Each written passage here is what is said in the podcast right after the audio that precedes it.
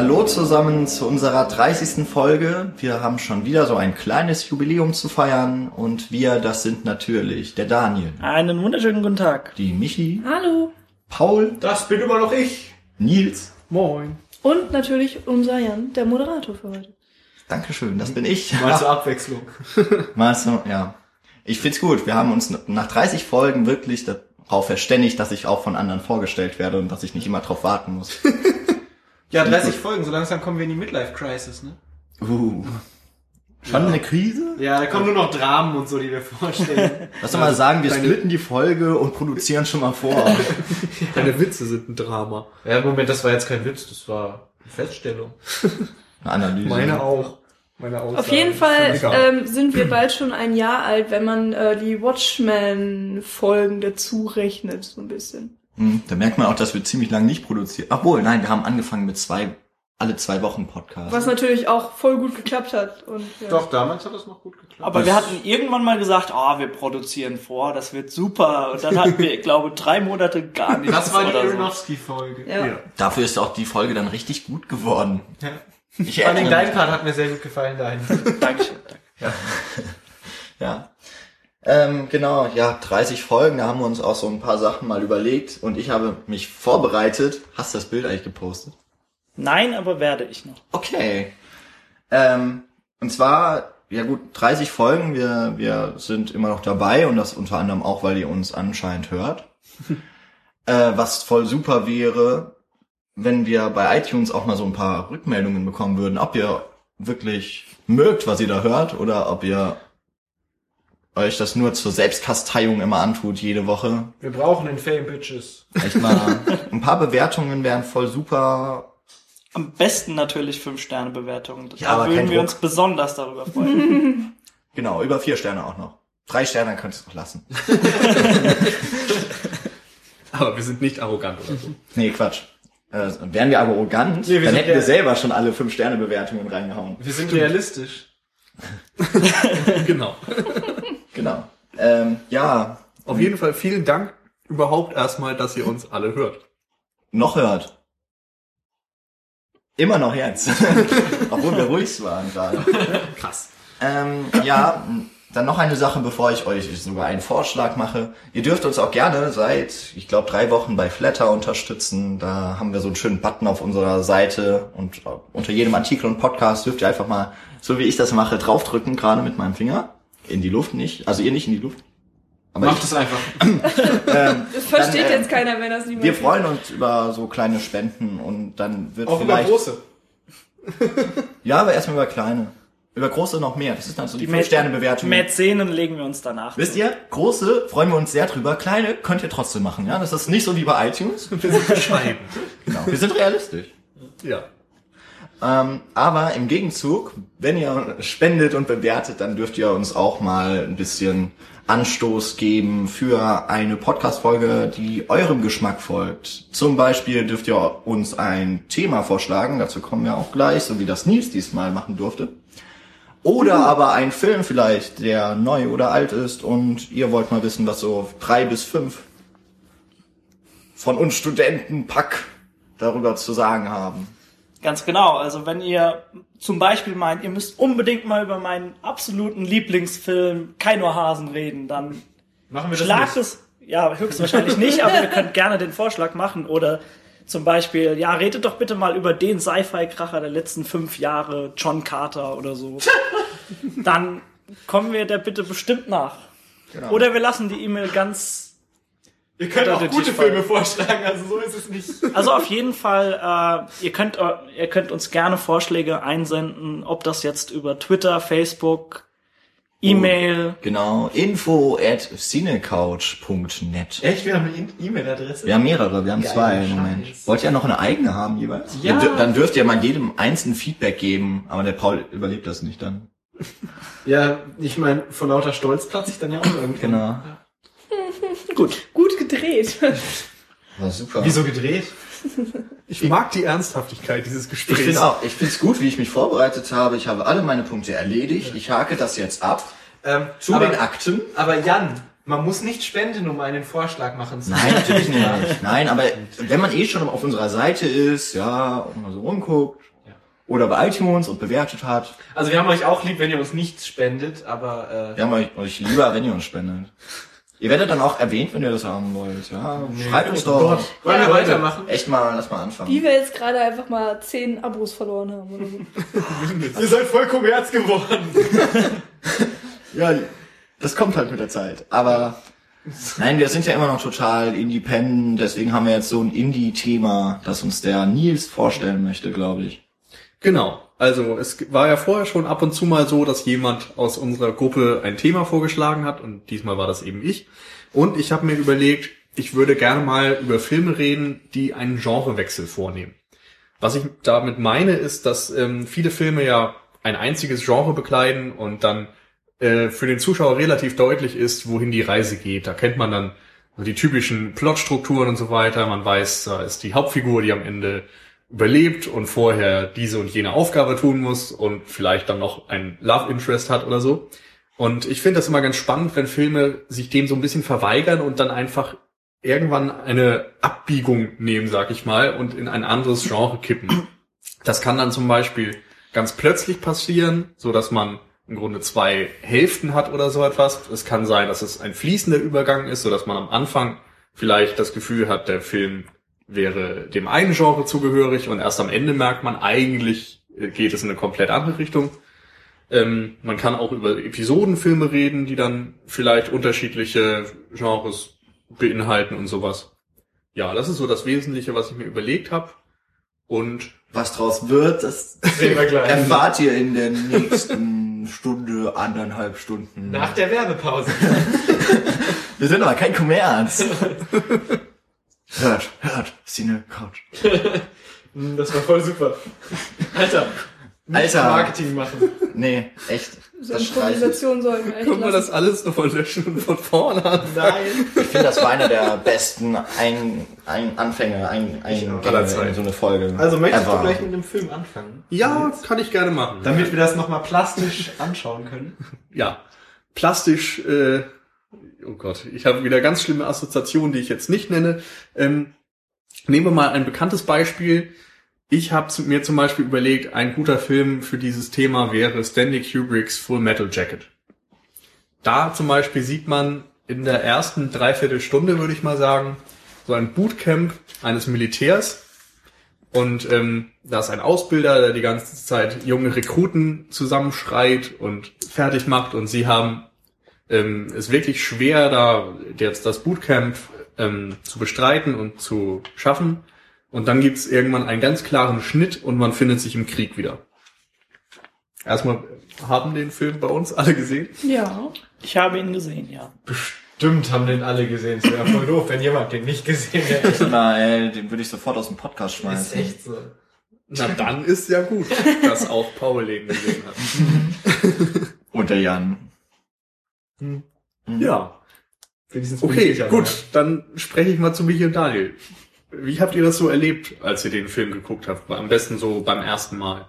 Wusstet ihr da vorher von? Äh, nee, ich wusste gar nichts. Also ich habe den ehrlich gesagt nur geguckt, weil es eben ein Kubrick-Film ist und der natürlich auch äh, super Bewertungen hat, super Kritiken bekommen hat. Und klar weiß man ja, dass es um Krieg geht. Das sieht man ja allein schon, wenn man mal irgendein Poster gesehen hat.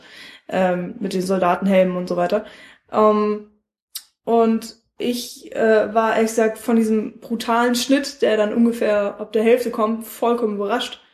Ähm, und man hat wirklich das Gefühl, eigentlich zwei verschiedene Filme zu gucken. Also klar hängen sie zusammen wegen der äh, Figuren, ähm, aber es ist wirklich, glaube ich, thematisch drauf angelegt, ähm, dass du einerseits dieses Bootcamp hast am Anfang, wo die ja alle trainiert werden. Ich weiß nicht genau, wie das heißt. Das heißt ja nicht Bootcamp, das ist ja eigentlich falsch. Ausbildungslager, sowas, oder? Genau, Sol- Soldatencamp.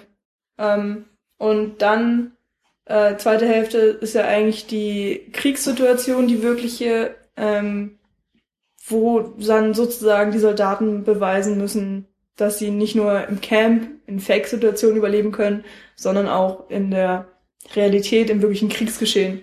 Und ähm, ich finde das sehr spannend gemacht, muss ich sagen. Ich finde den Film auch wirklich sehr, sehr gut. Ich mag ja nicht unbedingt alles von Kubrick, aber ähm, ja, den finde ich, kann man sich echt immer wieder angucken. Ja, ich glaube, ich habe den unter bisschen anderen Voraussetzungen gesehen. Also das ist jetzt auch schon echt eine Zeit lang her und die, die Erinnerung ist jetzt nicht mehr so intensiv bei mir. Aber ich weiß, dass ich den in einer Zeit geschaut habe, wo ich auch schon studiert habe. Das heißt, äh, in einer Zeit, in der ich mich auch schon über Filme kundig gemacht habe und natürlich auch schon einiges an Vorwissen hatte, beispielsweise jetzt über Stanley Kubrick. Sprich, nicht in dieser Zeit, wo du einfach alles konsumierst, was mhm. du irgendwie findest und schon mal vom Namen her gehört hast. Das heißt, bei mir war, waren das so ein bisschen andere Voraussetzungen. Ich wusste, dass dieser Wechsel vollzogen wird. Also es ist ja kein, da kann man vielleicht auch drüber streiten, ob das im Grunde so, so ein kompletter Genrewechsel ist oder Fall, ob es einfach jetzt äh, schon in einem Genre drin bleibt, aber sich einfach diese Standardsituation die komplett ändern und die Szenerie. Also das ist ja jetzt auch kein Film, wo durch einen kompletten Twist dieser, diese Genre, vielleicht sagen wir lieber Genre-Pervertierung anstatt so Genrewechsel zu sagen, äh, dass das nicht von so einem Twist aus funktioniert, sondern wirklich dieses knallharte Aufeinandertreffen. So, jetzt kommt Kriegsfilm oder sagen wir lieber Anti-Kriegsfilm. Und das habe ich damals schon gewusst, dass dieser, äh, dieser Wechsel vollzogen wird und äh, qualitativ natürlich ein super Film und äh, sollte man auf jeden Fall gesehen haben. Jetzt äh, gehen wir doch mal davon aus, es gibt Menschen auf der Welt, die haben den Film noch nicht gesehen. ähm, kann, vielleicht könnt ihr ja mal noch so ein bisschen äh, näher drauf eingehen, wie jetzt dieser Wechsel dann wirklich vonstatten geht. Also hängt das wirklich nur damit zusammen jetzt? Man ist auf einmal nicht mehr im Ausbildungslager, sondern auf einmal mitten auf dem Schlachtfeld oder? Wird das Narrativ irgendwie geführt? Da würde ich kurz, äh, bevor ihr was dazu sagt, einwerfen. Also uns selbst fragen, äh, wollen wir das spoilern? Weil da gibt es so eins, zwei äh, Plot-Zusammenhänge. Ich glaube, das muss man nicht spoilern. Nee, Gut. das muss man nicht. Nee. Ähm, also bei mir ist es noch nicht allzu lange her, dass ich den gesehen habe. Ich glaube, es war letztes Jahr irgendwann, aber genau weiß ich es jetzt ehrlich gesagt auch nicht. Aber ich weiß, äh, klar, erstmal ist man in, diesem Camp und da passieren bestimmte Sachen, man lernt einige Charaktere kennen und ähm, ähm, ja, okay, wer die Hauptfigur ist, das ist irgendwie ein bisschen schwierig. Da noch. Aber egal, auf jeden Fall vergeht dann Zeit und auf einmal, also, oh Gott. Also es ist einfach nur ein Zeitsprung. Ne? Es ist, also es ist eigentlich, ja egal, nee, jetzt mach du mal. Also, bei mir war es so, dass ich das Gefühl hatte, am Anfang werden eben erstmal die Figuren eingeführt, das hast du ja auch schon gesagt. Und ähm, es ist wirklich so, dass man schon so ein bisschen die Rollenverteilung wahrnimmt. Also man merkt, wer ist tendenziell vielleicht ein Anführer, wer gehorcht jedem Befehl, wer widersetzt sich vielleicht eher. So diese Geschichten kommen schon ein bisschen durch.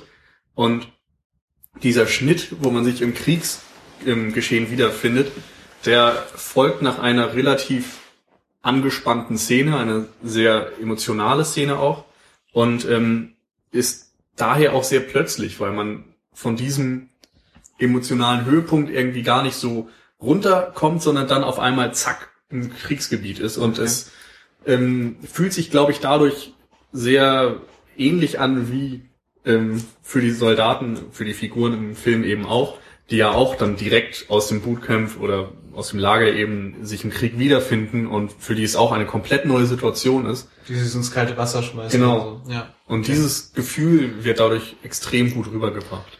Also äh, ohne jetzt an dem Genie von Kubrick irgendwie äh, Kritik anbringen zu wollen, im Grunde genommen ist so die erste Hälfte wirklich äh, standardmäßig und es werden auch beispielsweise Stereotype angebracht, dass du einigen Fakten, die du, äh, die du äh, bekommst, schon ausmalen kannst, was das für eine Situation ist, was das für Leute sind. Mhm. Keine Ahnung, das ist der Chief, okay, der hat das Sagen und so weiter. So, so Stereotype, dass du nach relativ kurzer Zeit ausmalen kannst, okay, dahin geht die Reise.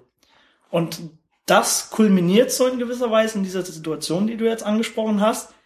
Und danach finden wir uns in einer komplett anderen Situation wieder. Und deswegen ist es auch so überraschend, will ich nicht nennen, aber äh, auf jeden Fall sehr intensiv und du kriegst, also es wirkt sehr auf dich selbst. Mhm. Also was da noch sehr interessant ist, finde ich, ist, äh, dass die Leute ja erstmal vorbereitet werden auf das, was nachher folgen soll.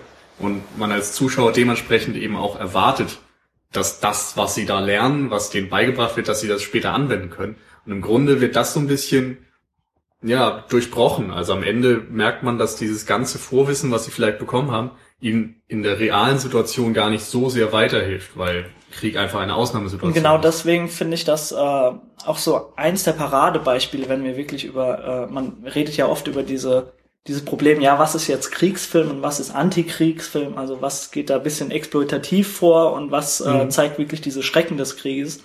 Und das, was du jetzt angeführt hast, sie können überhaupt gar nichts anfangen mit dem, was sie gerade beigebracht bekommen haben. Sie sind total hoffnungslos und das bringt dieser Film gerade super rüber und äh, ist auch so deswegen einer meiner Lieblingsfilme, wenn es zum Thema Antikriegsfilm kommt. Aber ich glaube, wenn wir das jetzt weiter vertiefen, ge gehen wir wieder so ein bisschen weg von dieser Genrewechselthematik. Ja, Deshalb würde ich natürlich. sagen, dass wir da nicht so viel Genau, also was ich noch sagen wollte, ist eben, dass der Film erstmal, wenn man es auf dieses Thema, das wir heute haben, bezieht, dass er dafür auch ein Paradebeispiel ist, weil er vielleicht, wie Daniel schon gesagt hat, jetzt nicht unbedingt das Genre wechselt, aber eben sehr gut mit der Erwartungshaltung des Zuschauers spielt. Und das ist eben was, was in einem Genrefilm meistens nicht passiert und durch diesen Genrewechsel eben doch umgesetzt wird, dass man dann doch, ja, überrascht wird. Ähm, wenn wir jetzt gerade schon bei Kriegsfilmen waren und eher harten Schnitten zwischen den Teilen, was auch immer, hätte ich noch einen Film, ähm, wo ich mir nicht hundertprozentig sicher bin, ob das reinpasst oder nicht, aber ich würde es einfach mal The Deer Hunter nennen. Ähm, da hat man jetzt keine, keine zwei Teile, sondern es sind eigentlich eher drei Teile. Ja. Ähm, man fängt in dem Dorf an, ähm, in, oh Ach, Gott, in dem was? Dorf. Ja, Pen- eine Kleinstadt eher. irgendwo ja Dorf äh, Pennsylvania, ich weiß nicht mehr genau wo und ähm, verfolgt äh, eine Hochzeit und die in der eben auch die drei Hauptcharaktere sind und ich glaube eine Stunde oder länger ist man eigentlich nur mit der Hochzeit beschäftigt und sie feiern und sie freuen sich Ja, also nicht nur die Hochzeit, aber eben schon das ganze Kleinstadtleben. Genau. Und ähm, hier ist es dann wieder genauso. Es gibt, also man, man, man ist gerade am Feiern oder beziehungsweise die Figuren feiern und dann gibt es einen harten Schnitt und auf einmal ist man im Kriegsgeschehen. Und wirklich Ähm. auch mittendrin. Also ist das erste eher so eine Komödie oder, oder wie würdest du das Mm, einteilen? Also na, ich habe den das- Film von dem Film noch nichts gehört, ich kann mir jetzt überhaupt nichts vorstellen. Also erstmal, wenn ich stelle ihn erstmal sonst grundsätzlich vor, also The Deer Hunter von Michael Cimino gilt so als einer der besten Kriegsfilme, Antikriegsfilme überhaupt eigentlich noch. Hat, glaube ich, damals in den 70ern fünf Oscars gekriegt und Ja. heißt auf Deutsch Die durch die Hölle gehen. Ach ja, gut, was der sagt mir Name mehr? sagt mir auch mehr. Ja. Ja, das ist immer das Problem bei den deutschen Versionen. Auf jeden Fall spielen da in den Hauptrollen ähm, Robert De Niro und Christopher Walken. Und John Savage. Genau, ist noch John Cazale dabei, den man aus dem Paten kennt, Ja. Meryl Streep, also hochkarätige Besetzung. Und zu deiner Frage, es ist am Anfang eigentlich keine Komödie, sondern eher ja, Charakterdrama. Aber es ist jetzt kein schweres Drama. Also es ist, geht eben darum, dass da drei Männer sind, die später in den Vietnamkrieg ziehen sollen. Und die werden vorgestellt und ihre gesamte, ihr, ihr Umfeld wird vorgestellt. Also die, der Freundeskreis, der eine heiratet eben und so und die Familie und man lernt die Figuren kennen. Also so eine Charakterisierung quasi, die. es ist ein bisschen Charakterstudie, Okay, ja. Und insofern hat man auf der Hochzeit natürlich dann auch viel Spaß, aber es ist nicht in dem Sinne eine Ja, Komödie. ja okay. Es ist natürlich dann immer noch heiterer als das, als alles, was danach passiert. Ähm, das ist eben auch sehr interessant, dass man da ähm, eben mit diesen Kontrasten arbeitet. Vorher die Feier, die Hochzeit und dann gehen die Freunde nochmal zusammen jagen. Daher kommt eben der Name. Sie gehen auf Jagd, auf ähm, haben ähm, Deer ist, was ist denn das? Elch? Reh? Glaub, Reh. Ja, okay. Auf, äh, sie gehen eben zusammen auf Jagd und ähm, die, ja, was eigentlich dann Spaß ist, wird im zweiten Teil bitterer Ernst, wenn sie dann eben auf Menschenjagd gehen, Genau. mehr oder weniger, und dann im Kriegsalltag überleben müssen. Und ähm, ich glaube, da muss man jetzt gar nicht viel zu sagen. Wer den Film nicht kennt, soll ihn eigentlich selbst erleben. Ich finde, er hat ähm, sehr viele extrem intensive ähm, Szenen, wo dann auch sofort klar wird, warum das ein Antikriegsfilm ist Ja. ohne Frage. Und dann gibt's aber eben noch so einen dritten Teil, der dann nach dem Vietnam, oder also nicht mehr im Vietnamkrieg spielt, äh, sondern davon handelt, wie die Figuren wieder nach Hause kommen, also, also die drei Soldaten. Und ähm, wie ähm, sie jeweils äh, mit dem, was passiert ist, umgehen, ob sie es verarbeiten können oder nicht Genau. und wie sehr sie eben vom Krieg gezeichnet sind. Also in dem Fall gebe ich dir vollkommen recht, aber ähm, es ist vielleicht jetzt nicht unbedingt ein Genrewechselbeispiel. Also es ist eben schon ein Film, der sehr unterschiedliche Teile besitzt und aber eben doch so eine Dreiaktstruktur besitzt insofern, weil es dieses Vorher, Nachher und das der Zwischen- Krieg ja. in der Mitte ja. ist. Und ähm, dadurch ist es eben schon relativ eindeutig vielleicht einem Genre zuzuordnen. Aber es ist trotzdem ein sehr interessantes Beispiel. Äh, ich werde hier gerade angeschaut. Soll ich einen Film vorstellen von meinen wunderschönen? Tu das. Äh, dann mache ich das einfach mal. Ähm, geht jetzt in eine ganz andere Richtung. Ich weiß jetzt auch gar nicht, mit welchem ich anfangen will. Dann fange ich, fang ich einfach mal, wenn wir in diesem Zeitrahmen bei Deer Hunter ja im 78er Zeitraum sind, auch mal mit ein, zwei Filmen an, die in diesem Zeitraum Er zwei Filmen an. Ja, Moment, also, also ihr, ihr werdet es sehen, wenn ich es sage, weil ich ähm, habe so überlegt, welche Filme denn so einen krassen Genrewechsel oder einfach so einen Bruch einfach haben. Und da sind mir spontan die beiden Monty Pythons Filme, Life of Brian und ähm, hier The Holy Grail eingefallen. Äh, habt ihr die alle gesehen, die Filme? Ja. Das ist ewig her, aber ja. Weil in beiden Filmen gibt es am Ende ein, immer einen Bruch. Also sie brechen immer mit dieser Realität. Und ähm, bei ähm, Life of Brian ist es zum Beispiel so, dass Brian dann irgendwann plötzlich von einem UFO einfach abgeholt wird und dann für fünf Minuten in diesem UFO einfach sitzt mit diesen Aliens dann da, die dann komisch rumlabern und dann mit diesem Raumschiff rumfahren. Und das ist für mich auch schon ein Genrebruch der dann einfach passiert, weil bei Life of Brian hast du Komödie, klar, das passt zu eine Komödie an sich rein, aber es ist halt auch wieder so ein kompletter Szenarienwechsel, den du hast. Ähm, und bei Holy Und Grail werden ist sie von der Polizei abgeholt. genau, werden sie am Ende einfach von der Polizei abgeholt, weil sie irgendwie Leute umgebracht haben und so weiter. Und das ist auch wieder so ein Bruch. Ähm, jetzt wäre halt meine Frage, ist das Genrewechsel oder nicht? Also bei, wie gesagt, bei diesen Aliens würde ich schon sagen, das geht in eine Sci-Fi-Richtung, das geht in eine ganz andere Richtung als dieses Historiending, was ja Also- Brian ist. Im Grunde hast du es schon gesagt, es ist eben für mich eher ein Szenarienwechsel. Mhm. Also es ist kein Genrewechsel, weil das Genre die ganze Zeit eindeutig Komödie ist. Das Mhm. hast du ja auch schon gesagt. Und Genau, also ich würde da jetzt auch vorrangig sagen, dass das Wirkungsgenre einfach die ganze Zeit in der Komödie bleibt. Und da dann eben mit verschiedenen Versatzstücken gearbeitet wird. Aber äh, vorrangig einfach Komödie bleibt und mehr auch nicht ist. Ja, also gerade bei, also bei Life of Brian, da ist es ja so eine Episode, die irgendwie reingedrückt wird. Bei, Ja. bei Holy Grail ist, glaube ich, wirklich das Ende dann, oder? Mit der Polizei, da kommt dann noch was danach. Nee, ich glaube, das war's dann. Ähm, und dass das wirklich eher so Gags sind, wie du sie auch in einer, weiß nicht, halbstündigen Comedy-Serie oder sowas hättest, also eine Sketch-Show irgendwie, dass da einfach mal was komplett anderes reingehauen wird. Das ist in dem Moment auf jeden Fall wirklich, also bei mir ist es gerade bei Life of Brian eh so ein Moment, der passt für mich nicht wirklich in den Film Nee, rein, aber Fall. also ich komme damit auch nicht so gut klar. Und ich finde ihn auch nicht ganz so witzig wie den Rest, aber ähm, also ich weiß schon, wie du drauf kommen, äh, kommst, so wegen Sci-Fi-Elementen, aber ich würde eher sagen, dass ich Life of Brian ja generell nicht so richtig ernst nimmt, dann kann auch, also Ja. da, was da alles passiert, da können auch Aliens Jesus abholen oder Brian in dem Fall. ich glaube, man muss auch einfach sich mal angucken, wie Humor funktioniert oder wie Witze funktionieren. Denn da ist es ja auch so, dass du etwas klar. etablierst und die Pointe dann am Ende dann etwas ist, was du eben nicht erwartest. Und dadurch, dass du dann einen Genre oder einen, einen Schauplatz vom alten Rom in ein UFO umwandelst, passiert ja genau das, dass etwas Unerwartetes geschieht. Und das ist im Grunde ganz Du hast Ja, natürlich völlig recht, dass Versatzstücke genommen werden, gerade um das hervorzurufen. Da, Ähm. also kann man nichts sagen, natürlich. Und da gerade nochmal Anschluss zu nehmen, ich meine, ganz äh, genau das gleiche Schema ist ja bei den beiden angesprochenen Filmen ja auch der Fall. Also da ist ja dieser, dieser Bruch ja auch der Dramaturgie zu Schulde gekommen, dass du halt eben diese Verdeutlichung dieses Kriegsdramas, dieses Antikriegsfilmes einfach Mhm. hast. Von daher finde ich das jetzt, äh, ist, hebt es nicht so sehr von den Filmen, die jetzt gerade genannt worden sind, ab, dass es eben Ja, durch die Pointe, also durch diesen Bruch einfach die Pointe gestärkt wird, weil das ja bei den beiden Filmen ja auch eigentlich der Fall ist. Nur ist es bei den Filmen, also bei den Monty Python Filmen eben auch einfach nur der Moment.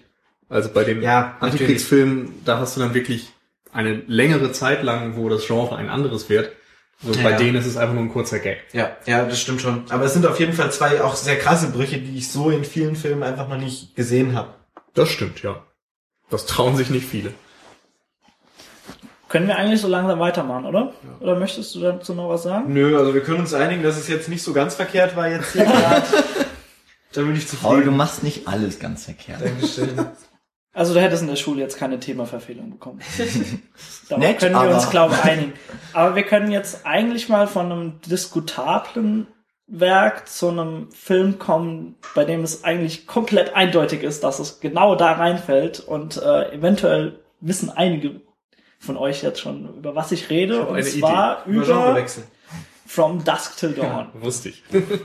Und äh, gerade was Rodriguez und äh, Tarantino angeht, ist es ja eine wahre Fundgrube, was Genre-Spielereien angeht und Versatzstücke aus einzelnen Genres. Und kurze Frage vorab, äh, ist jemand wie ich in den Genuss gekommen, den Film zu gucken, ohne davor den Twist zu kennen? Ja. Ja? Leider Ich nicht. kenne den Twist. Ach so, da, der, den, den Genrewechsel-Twist Ja. meinst du jetzt? Ja, den kenn ich. Also, hast Aber ich habe ihn auch noch nicht gesehen. Ach so. den Film. Ah, verdammt. Ja, okay. Aber und wer ist in den Genuss gekommen, den Film uncut zu sehen? Ja, ich auch, denke ich mal. Ich hab's von Nils, ich weiß es nicht. Ja. Ja, Das ist, glaube ich, auch nicht so einfach in Deutschland. Ne? Äh, der ist, also den darfst du dir unter der Ladentheke kaufen. Ja, genau. Aber, Aber der ist, JK oder was? ja genau, irgendwie so. Aber, immer wenn er in FSK 18 ist irgendwelchen Boxen ist, ist er, glaube ich, geschnitten. Ja. was Ja. schade ist. Auf jeden Fall, um zum Film ein wenig zurück äh, zu finden. Also es geht um zwei äh, Brüder.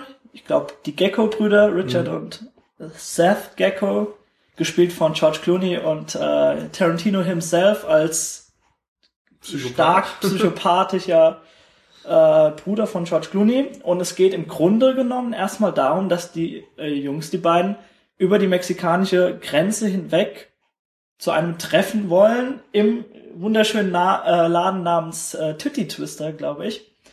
Und äh, ja, dafür müssen sie eben über die Grenze und dort wollen sie Drogengeschäfte, whatever. Ja, ich machen, glaube, das Problem oder? ist, dass sie irgendwie eine Bank überfallen haben. Genau, und, sie müssen jetzt schleunigst weg, auf jeden Genau. Fall. Und äh, ja, um über die rettende Grenze zu kommen in gewisser Weise, entführen sie oder nehmen als Geisel eine Familie, äh, bei der der äh, Vater von Harvey, Harvey Keitel gespielt wird.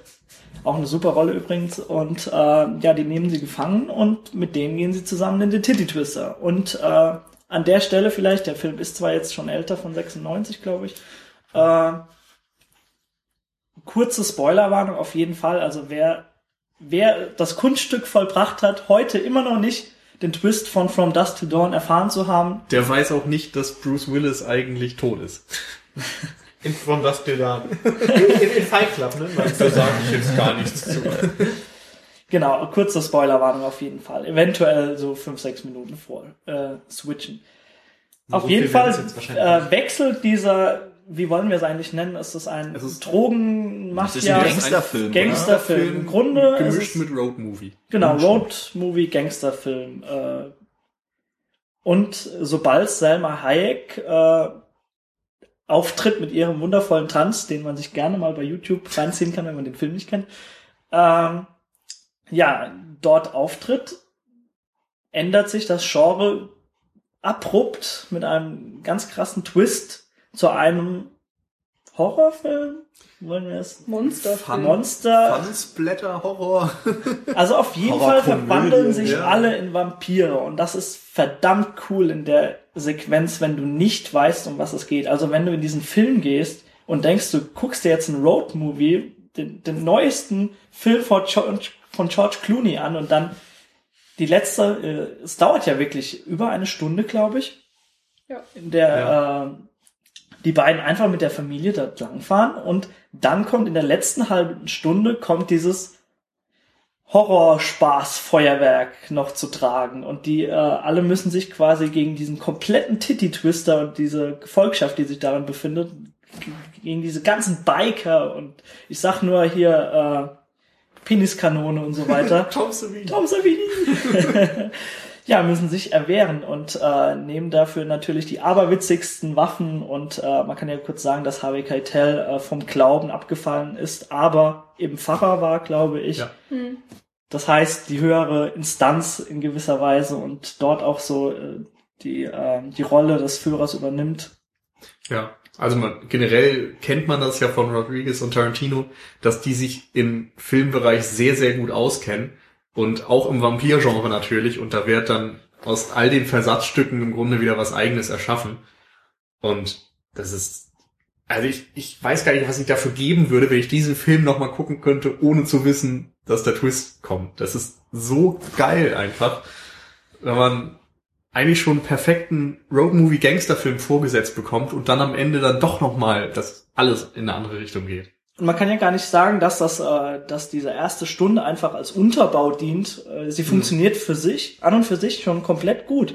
Und George Clooney und äh, Quentin Tarantino sind wunderbare Charaktere, die total in Wahn verfallen und psychopathisch sind und äh, aufeinander losgehen und sich dann wieder lieb haben und wunderbare Dialoge natürlich, was für Tarantino und Rodriguez klar ist, äh, mit der Familie führt. Also da ist schon echt viel gegeben und dann kommen sie natürlich in den Titty Twister und das, das ist einfach nur, ein, das, der Spaßfaktor ist so immens hoch, wenn allein, also die beiden haben es einfach drauf, einzelne Versatzstücke, die an sich total lahm sind, wenn wir jetzt mal über äh, heilig gesprochenes Wasser oder Kreuze oder so weiter reden. Die beiden schaffen das einfach durch kleine Kniffe, sei, sei es eine Wasserspritzpistole, die dann am Ende zum Zuge kommt, oder äh, dass einfach Waffen übereinander gelegt werden, damit ein Kreuz entsteht. Das ist einfach wunderbar äh, persifliert und äh, das schaffen die einfach mit so einer Leichtigkeit immer, dass es einfach eine wahre Freude ist, den beiden zuzuschauen. Ich fand es auch immer ganz lustig, dass man erst, wenn man den Twist auch kennt, äh, versteht, warum der Film so heißt. Weil sie sich dann ja die ganze Nacht äh, lang im Titty Twister bekämpfen und jeder weiß, wenn die Sonne auftaucht, dass dann die Vampire keine Chance mehr haben, beziehungsweise dass man als Mensch dann fliehen kann. Und äh, dementsprechend ne, kämpfen sie sich da die ganze Nacht und äh, warten auf den Sonnenaufgang. Ist irgendwie ganz nett. Und vorher, weiß ich nicht, also man, man denkt eigentlich gar nicht über den Titel nach. So hatte ich das jedenfalls. Ich habe den Film einfach angemacht und so habe mir keine Gedanken, äh, keine Sorgen drum gemacht. War ganz schön. Und ich finde auch wirklich, dass Tarantino hier noch ziemlich gut schauspielert. Es gibt Filme, zum Beispiel in Django, da mochte ich das eigentlich nicht so, was er da abgeliefert hat, muss ich sagen.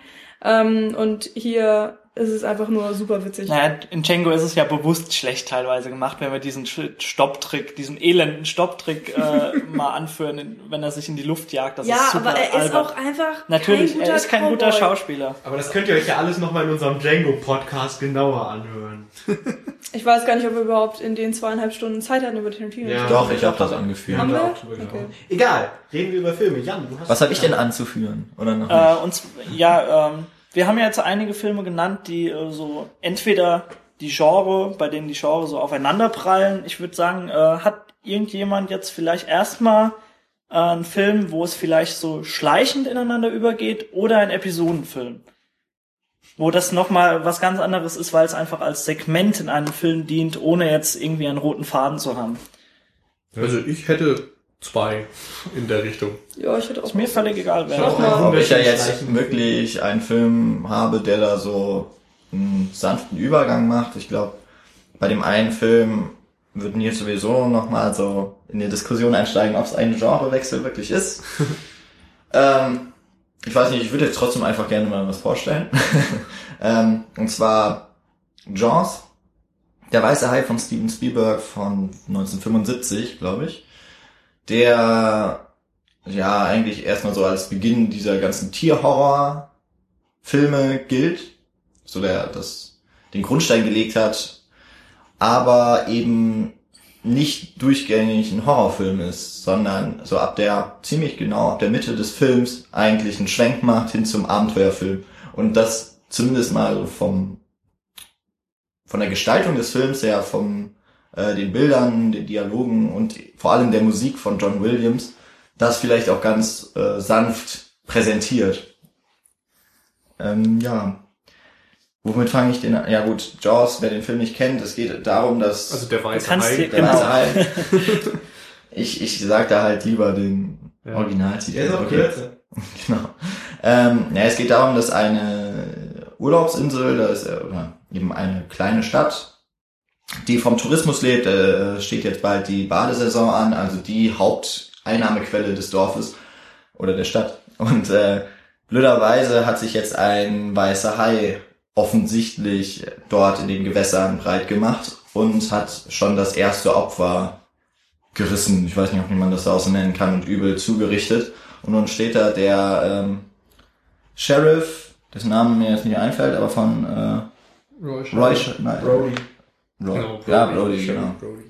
Ähm, der ist das eigentlich so der einzige, erstmal die, der einzige, die einzige Person, die sich wirklich von dieser Gefahr, dass, äh, dass sich das vergegenwärtigt, aber eben gegen die Widerstände des Dorfes ankämpfen muss. Und dann kommt es natürlich dazu, dass die Badesaison eröffnet wird und der weiße Hai ein Buffet von Menschen und, äh, vor sich sieht. Äh, bis dann endlich entschieden wird, dass drei Männer, äh, die drei Hauptdarsteller, weiß ich jetzt aber auch nicht mehr alle Namen, Ist doch egal. ja, ähm, auf jeden Fall, dass die sich zusammen auf einem Boot dann auf die Jagd nach dem weißen Hai machen und das dann eben auch in so einer Aufbruchssequenz im Film, äh, die eigentlich schon, vor allem durch die Musik, John Williams, der, das könnte auch Musik sein, die in einem Indiana Jones Film verwendet wird, Ich finde ja sowieso, dass aufbricht. John Williams irgendwie fast immer so seine Abenteuermusik macht. Also ich muss sagen, bei, beim Weißen Hai, da hat mir das dieser Genrewechsel dann das fast so ein bisschen kaputt gemacht. Okay. Aber reden wir gleich drüber. Ja, Aber wir können festhalten, Nils hat sogar bei Jaws gerade von Genrewechsel gesprochen. Genrewechsel gesagt. uh, Ja, Thema. reden wir auch gleich drüber. Ah, okay, Thema noch nicht komplett verfehlt. Ähm, ja, wäre wahrscheinlich sowieso jetzt erstmal die Frage, sieht das irgendwer grundsätzlich anders, dass wir es hier mit einem Genrewechsel wirklich Da ist auf jeden haben? Fall Konfliktpotenzial. Ja, Da- also es ist auf jeden Fall, da sind wir uns, glaube ich, alle einig, weniger eindeutig als bei manchen anderen Beispielen. Es ist nicht so eindeutig wie bei From Dusk Till Dawn, würde ich mal sagen, ja. Also das Problem, was ich da habe, ist, dass es am Anfang eben einfach ein, äh, ein Horrorfilm ist. So, das erkennt man recht deutlich. Und irgendwo bleibt es eben auch ein Horrorfilm. Also selbst wenn er am Ende dann die Abenteuerelemente aufnimmt, ist es ja immer noch der Kampf gegen dieses übermenschliche Biest quasi. Und du hast immer noch diese ikonische Musik dabei, die irgendwie ja typisch für Horror ist eigentlich. Dum, dum, dum, dum, dum. Genau. Und ähm, dieses We're gonna need a bigger boat und so, wo du den Hai zum ersten Mal wirklich in voller Größe siehst, das ist eben auch sowas, wo dir die Gefahr nochmal bewusst wird. Und es ist schon so, dass da die ganze Zeit immer noch mit der Angst gespielt wird.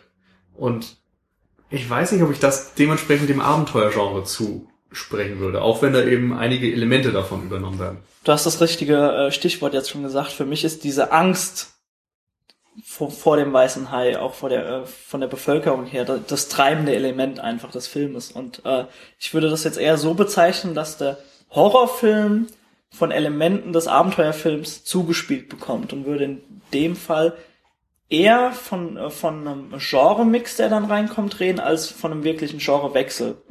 Also von, von dieser Definition äh, einfach jetzt mal bisschen äh, wegkommen.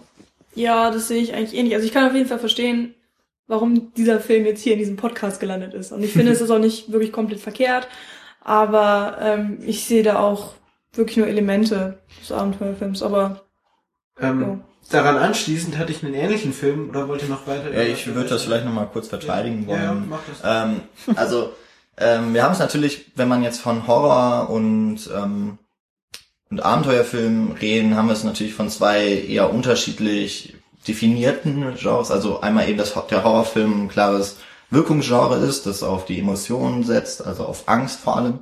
Und der Abenteuerfilm ist ja eher durch Standardsituationen Ja, geprägt plotgetrieben auf jeden und Fall. auf jeden Fall plotgetrieben. Und ich habe halt schon das Gefühl, dass in der ersten Dreiviertelstunde bis Stunde, wo meiner Meinung nach auch eher noch mehr bei Nacht zum Beispiel stattfindet, dass der Hai wirklich so als eine externe Bedrohung gesehen wird und dass ähm, dieses Übermenschliche vor allem auch äh, irgendwie mehr zum Tragen kommt und auch durch die Musik, die da ist das Thema irgendwie noch sehr viel präsenter meiner Meinung nach als später vom Weißen Hai und dass dann eben, sobald sie aufbrechen, eher dieses Ziel und äh, was halt, also bei Abenteuerfilmen gibt's ja auch immer die Bedrohung. Ob Ja. das bei Indiana Jones sind eben die Nazis oder die äh, bösen Schamanen und später die Russen. ähm, und, hier bleibt, und hier bleibt es natürlich dann der, der weiße Hai erstmal, der schon präsentiert wurde oder eingeführt wurde. Vielleicht als Metapher für die Russen. Ja, dann wäre es der rote Hai gewesen. Ah, verdammt. Wir können ja mit Leute dran setzen, die äh, Shining seit Jahren analysieren. Vielleicht finden die was. Und aber äh, wo es dann eben auch wirklich eher darum geht, finde ich, dass etwas, also wo es wirklich um das Besiegen dieser Gefahr geht, was bei Horrorfilmen natürlich auch immer so mitspielt, aber hm, Allein dieser Aufbruch, finde ich, der ist für mich schon so ein Zeichen für einen Abenteuerfilm, weil das ist, darum geht's ja im Grunde auch immer, dass man sich in ein Abenteuer stürzt tatsächlich. Und das tun sie eben dort auch. Aber natürlich äh, gibt's weiterhin Elemente, die durch Horror auch geprägt sind, würde ich mal so sagen. Ja. Vielleicht nicht mehr aus heutiger Zeit wirklich so der, der Schreckensfaktor, dass man nie wieder baden gehen Das hast will du sowieso Meer. nicht mehr. Also einfach diese Monsterfilme. Wir hatten ja auch schon, äh, wenn wir jetzt in den 50ern über Creature Features oder so reden, das, das, das wirkt heute komplett anders. Teilweise sogar humoristisch heutzutage, aber das bleibt ein Horrorfilm für die Zeit. Fertig. Ja. Und ich würde trotz allem eher von Genre-Mix reden in dem Fall, aber du hast natürlich völlig Genau. recht, dass da ja Abenteuerfilm mitspielt. dass die Horrorelemente eben immer noch bestehen bleiben. Genau. Also er verzichtet am Ende dann nicht mehr auf die. Aber gut, ich denke, Ein Film, der ein ganz ähnliches Problem hat, so in meinen Gedanken, wenn ich, also ich habe dann auch mal durchge, durch überlegt, welche Filme könnten da so reinpassen, ist ähm, Donnie Darko. Bei dem ich einen ähnlichen Mix sehe, weil ich gerade am Anfang vor allen Dingen mehr dieses Coming of Age von Donnie Darko so ein bisschen hab. Und gegen Ende hin wird's immer, ja, Mystery Sci-Fi lastiger. Mit dieser ganzen Wurmlöcher-Thematik, die dann ab der Mitte des Films auftaucht, mit diesen ganzen philosophischen Aspekten, die gerade am Anfang nicht da sind, sondern die sich dann gegen der Mitte immer weiter. Ich meine, es gipfelt in diesem Ende, was ich jetzt nicht spoilern möchte, aber was ja zeigt ganz klar, wir haben jetzt nicht mehr einen realistischen Film, sondern das ist jetzt, ne? das ist bei Donnie Darko aber gerade noch so ähm, zu diskutieren. Also es Ja, gibt ja, natürlich die natürlich. Intention des ähm, Regisseurs und es gibt dann die unterschiedlichen Interpretationen. Und es gibt da auch manche, bei denen du immer noch von einem realistischen Film reden kannst. Das kommt so ein bisschen dann drauf an. Ich finde aber nicht, dass es einen Genrewechsel vollzieht, weil schon am Anfang, wo Frank zum Beispiel das erste Mal auftaucht, da wird schon klar, das ist jetzt, der spielt mit Mystery-Elementen, der spielt mit Science-Fiction-Elementen und das die ganze Ähm. Zeit über. Das ist noch weniger als beim Weißen Hai ein Genrewechsel, finde ich, weil diese ganze Science-Fiction, Mystery, Coming-of-Age-Sache komplett vermischt wird. Ja, aber ich, ich finde, dass der Fokus trotzdem Anfang, am Anfang kannst du es immer noch als Traum verbuchen und sagen, okay, das ist so seine, seine Realität, in die er sich flüchtet. Ja. Aber je weiter dieser Film fortschreitet, desto plastischer und realer auch in der realen Welt wird, da klingelt das Telefon. Machen wir kurz Pause. So, ich möchte weiter über Donnie Darko reden. Das, Warte, wir legen das Mikro. Sorry.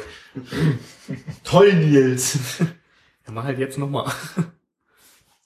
So, okay, das Telefon findet auch, dass es eine scheiß Idee ist, Donnie Darko hier anzubringen. Nee, aber äh, wisst ihr, wisst ihr, wo war ich denn überhaupt stehen geblieben? Ich war dabei stehen geblieben, genau, dass, dass am Anfang noch diese, diese Traumwelt von Donnie Darko so ein bisschen, dass Frank auch so ein bisschen als Hirngespinst von Donnie Darko zu sehen.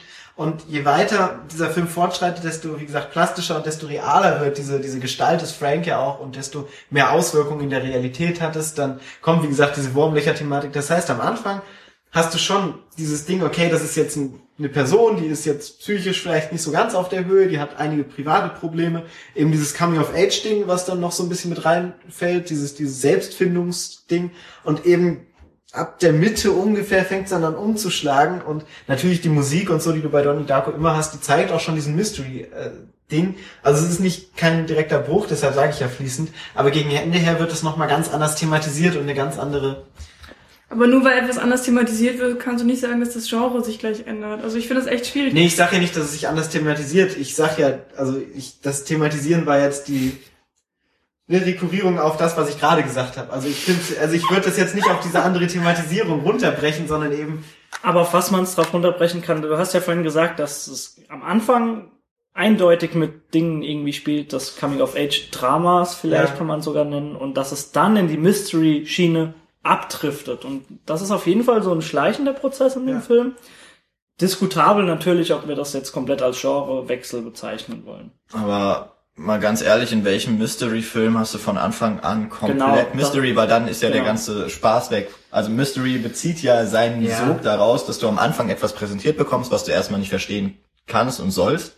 Und dass dann nach und nach möglicherweise aufgeklärt wird, weil auch damit kann man natürlich spielen. Und ich finde auch bei Donnie Darko ist es ja am Ende jetzt nicht unbedingt so, dass äh, Frank eine keine Traumfigur zum Beispiel Mhm. bleibt. Das kann man ja deuten, wie man man, also zumindest in der Fassung, die ich gesehen habe, noch nicht den Director's Cut geguckt. Deswegen. Ähm, Aber ich habe ja auch gesagt, dass nicht dieses Mystery-Element das Ding ist, sondern eben diese, diese Science-Fiction und diese philosophischen Aspekte, die dann halt am Ende hin mehr zum Tragen kommen. Aber gerade diese Science-Fiction-Elemente sind eben nicht gesichert. Also es sind Sachen, die dir vorgesetzt werden, mit denen du interpretieren kannst. Ja. Aber du kannst es eben auch als Hirngespinste deuten. Also dieses Buch ist ja eine reine Theorie, das dann Ja, aufkommt und die Science-Fiction-Elemente beinhaltet. Und wenn du eben sagst, es ist immer noch ein Hirngespinst und es ist immer noch Donnie Darko, der ein wenig neben der Spur ist, dann ja, suggeriert er nur, dass er Science-Fiction-Elemente hat, besitzt diese aber eigentlich nicht. Und darum finde ich eben immer noch, dass es die ganze Zeit ein Coming-of-Age-Film ist, die ganze Zeit ein Mystery-Film ist und nur so ein paar Science-Fiction-Elemente mal einbaut. Ähm, aber kurz dazu noch mal ganz kurz, aber so eine Suggestion von Science Fiction heißt ja trotzdem, dass sie äh, thematisiert wird. Also es ist ja so, dass die Science Fiction Elemente am Anfang nicht thematisiert werden und erst so ab der Mitte thematisiert werden, eben durch das Auftauchen des Buchs und durch das Auftauchen des Begriffs Wurmloch. Aber es wird eben kein Science-Fiction-Film. Nee, das habe ich auch nicht gesagt. Nee, aber dadurch ist es kein Genrewechsel. Ja, also das ist so ein bisschen auch das Problem, was ich ganz am Anfang auch da mit diesem, mit diesem Thema hatte, dass eben äh, viele Filme ja zum Beispiel Genre-Mixe sind. Da kann man ja, ja, also das ist jetzt ein Beispiel, viel platteres wäre eine romantische Komödie, ist ja auch schon ein Genre-Mix, aber ist natürlich jetzt, also das ist etwas, was man auf jeden Fall irgendwie, was auch schwer ist, teilweise echt auseinanderzuhalten, finde ich so komplett, weil natürlich ein Film nicht von Anfang an, wenn man ihn als eine romantische Komödie zum Beispiel bezeichnet, Ja. beide Elemente gleich ja. bedient. Aber ähm, es gibt ja vielleicht noch andere Beispiele. Ja, ich würde da direkt gerne einhaken, wo wir gerade einen Film haben, der einen schleichenden Übergang macht und als romantische Komödie beginnt. Das passt einfach perfekt. Da muss ich einfach Audition einwerfen. Als hätte ich es geahnt. Ach, ah, okay. Audition Sehr gut, Nils. von Takashi. Hat du gut gemacht. Danke. Wolltest du auch nehmen, Daniel, oder? Nö. Wer kennt denn den hier eigentlich? wusste, dass Nils ihn höchstwahrscheinlich nehmen wird und deswegen habe ich dann gar nicht aufgeschrieben. Ach, glaub- das ist das Ding, ja. Ich glaube, es werden noch genau die Leute den Film kennen, äh, als wir schon mal drüber gesprochen hatten, über die, die nette Frau, die gar nicht so nett ist, glaube Ja. ich, in dem Film. Äh, Im Bösewicht-Podcast, den verlinken wir natürlich. Stimmt. Wollte ich mir auch immer anschauen. Ich weiß, worum es geht, aber ich. Mhm. Also das ist auf jeden Fall ein super Film, der erstmal damit beginnt, dass ein Witwer ähm, ja einen Freund hat, der ihm wieder eine Frau äh, vermitteln möchte, also ein bisschen verkuppeln möchte. Und der Kurz ist eingeworfen hast du gesagt, wo der Film herkommt? aus Japan. Genau. Also- das vielleicht so zur, zur Info vorneweg. Takashi Miike hat er gesagt, dass. Ja, natürlich, aber. Ging ein bisschen äh, unter, glaube ich. Genau. Ja. Kann vielleicht auch nicht jeder zuordnen. Aber da kann man schon mal ein bisschen äh, drüber nachdenken, welche Richtung das vielleicht abdriften könnte. Möchtest du etwa sagen, Japaner sind seltsam? Kommt eine Nein, Vergewaltigung drin vor? völlig vorurteilsfrei. Okay. Jedenfalls ist dieser Freund des Witwers Theaterregisseur und der setzt dann ein fiktives Casting an, um ein paar Frauen für eine Rolle angeblich vorsprechen zu sehen.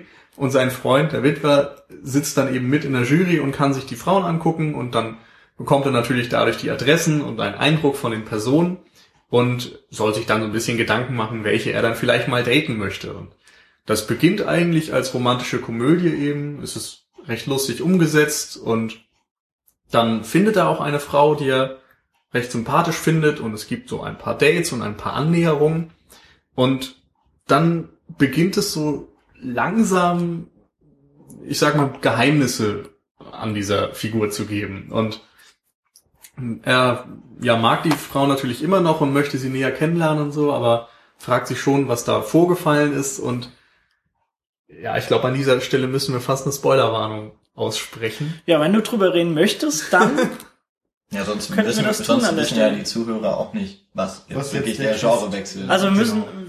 Wir werden auf jeden Fall nicht einzelne Szenen spoilern, aber äh, im Grunde muss man schon eine Spoilerwarnung rausgeben, Genau. um den letztendlich. Aber ich denke mal, man kann es sich denken, dass ein Film, der ab 18 Jahren freigegeben ist, und von Miike Keine- stammt. vielleicht jetzt nicht nur eine romantische Komödie ist. Ja. Dass da vielleicht noch was Expliziteres drin vorkommt. Und der Film hat ja auch schon so einen gewissen Ruf, so in den jeweiligen Kreisen. Kreisen. Ja, also Spoiler ab jetzt. Denn es wird dann ein Psycho-Horrorfilm. Und zwar einer der richtig... Der richtig ganz üblen Art. Sorte. Also, Weil das Mädel gar nicht so brav ist, ne? War so. ja, das naja, äh, stille Wasser sind tief bekanntlich, ne? Genau. Also das ist Miike hat's ja allgemein schon sehr gut drauf, Szenen irgendwie zu inszenieren, äh, wo es fast schon weh tut zuzugucken. Und das ist so ein Paradebeispiel dafür. Das ist unfassbar, was, äh, was, was da abgespult wird. Also äh, Vor allen Dingen weiß, wenn man, äh, vor allen Dingen, wenn man weiß, dass die Hälfte davon Method Acting ist. Also, dass das, was man sieht, auch wirklich das ist, was beim Film passiert ist. Und das ist so eklig und so gruselig. Also, wie gesagt, wir müssen jetzt einzelne Szenen nicht besprechen, aber Wer es Wenn man- gesehen hat, der genau. weiß Bescheid. wenn man den Film mit dem Hintergrundwissen sieht, dann gruselt man sich noch mal eine Stufe mehr. Genau. Und was jetzt da so gut funktioniert, ist eben dieser schleichende Prozess. Denn du bist erstmal recht gefangen in dieser romantischen Komödie und sympathisierst mit den Figuren, freust dich auch irgendwie darüber, dass da vielleicht eine Romanze entsteht, dass ein Pärchen sich gefunden hat und bist gleichzeitig neugierig auf diese Geheimnisse, die da scheinbar noch vorhanden sind. Und dadurch, dass du mit diesen Vorzeichen dann den Genrewechsel präsentiert bekommst, fieberst du einfach auf eine ganz andere Art mit, als wenn man jetzt von Anfang an weiß, dass es sich um einen Horrorfilm handelt und die Figuren im Grunde auch nur so Stereotypen sind, die dann in einer Hütte abgeschlachtet werden, wie man das sonst eben oft kennt. Und gerade da äh, finde ich, dass man Miike das hoch, echt hoch anrechnen muss, weil er ist jetzt nicht hingegangen äh, vor dem Film, hat gemeint, okay, ich habe diese eine Idee, diese Person soll am Ende ihren wahren Charakter zeigen, sondern er hat sich wirklich Gedanken gemacht und das davor, wie ich vorhin schon sagte, nicht als Unterbau benutzt und gesagt, okay, die erste Stunde schreiben wir ein paar Dialoge dafür, führen dahin, sondern der, der Anfang funktioniert an und für sich so gut, dass es dich dermaßen reinzieht, dass du wirklich diese zwei Personen kennenlernen willst und mit ihnen mitfieberst und dich fragst, ja, klappt das dann mit der Beziehung? Und äh, selbst diese, dieses, äh, dieses Casting ist so wunderbar inszeniert und äh, klappt. Das ist echt super. Und äh, gerade deswegen bist du emotional drin, dass dieser Genrewechsel dich echt abholt dann. Hm. Ja, also man kennt das ja, denke ich, aus eigener Erfahrung, dass einen einfach Dinge viel mehr berühren, wenn sie Charakteren passieren, mit denen man irgendwie mit sympathisiert, für die man was empfindet oder so. Und das ist einfach perfekt gelöst in dem Fall. Ich fand deinen Satz jetzt noch zur Erklärung auf jeden Fall unglaublich wichtig. Ihr kennt das ja aus der Erfahrung, man lernt jemanden kennen und dann. Ähm, wo wir gerade bei Takeshi Miike sind, muss ich gerade auch noch mal einen kleinen Gedanken, den ich auch hatte, beim Ding einwerfen. Und zwar Dead or Alive. Hat den äh, jemand gesehen von euch? Äh, ja, ja. Nicht komplett. Hat nur Jan und ich gesehen. Das Problem ist halt, dass man diesen komplett sehen muss, um zu wissen, worauf ich jetzt hinaus will. Weil Dead or Alive ist prinzipiell ein Yakuza-Film, Dann werde ich in meinem eigenen Podcast gespoilt. den ich äh, von Takeshi, also den Takeshi Miike genau zur gleichen Zeit, also es war tatsächlich der Film, der nach Audition rauskam. Ähm, und äh, wie gesagt, den Großteil dieser Zeit ist äh, Dead or Alive, also hat auch nichts mit dem Spiel Dead or Alive zu tun, nur um das mal kurz klarzustellen, ist ein Yakuza-Film. Und in den letzten fünf Minuten, Spoiler, ähm, Und zu Ohren zu halten, Ohren zu halten, Nils. in Stark den sein.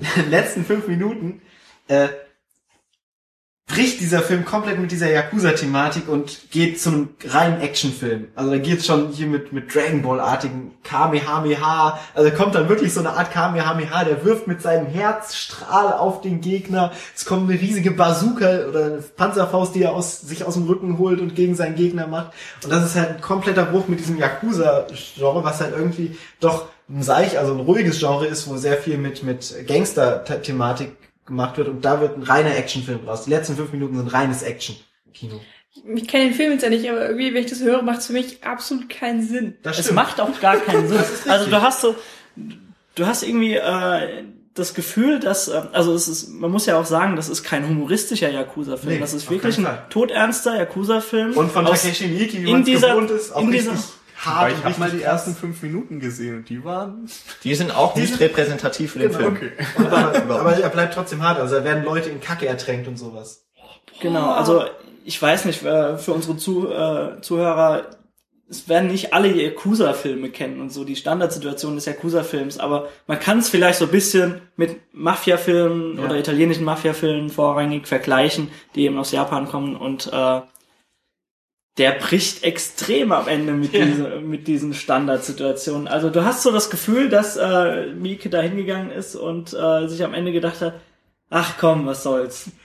genau, genau dieser Ich habe noch Geld übrig. Und, und im Grunde endet sogar damit, dass die Welt zerstört wird. Ja. Wahrscheinlich wusste einfach nicht, wie er, die, äh, wie er den Film enden lassen wollte. Und Das ist dann dieses- gesagt, ach komm, scheiß drauf. Aber das ist diese Dragon Ball Standardsituation. Genau. Zwei Energiestrahlen prassen aufeinander und diese Explosion, die sich aus diesen beiden Mächten ergibt, zerstört dann halt ganz Genau, und bevor diese Situation endet, ist der Film fertig. Und du sitzt dort und bist völlig perplex. Das ist ungeheuer. Das Ich ist, fand das super geil. Aber, aber bevor ich jetzt gerade mal nachfrage, macht das den Film jetzt besser oder schlechter? Das oder? macht den Film besser. unterhaltsam. das macht den Film um Längen besser.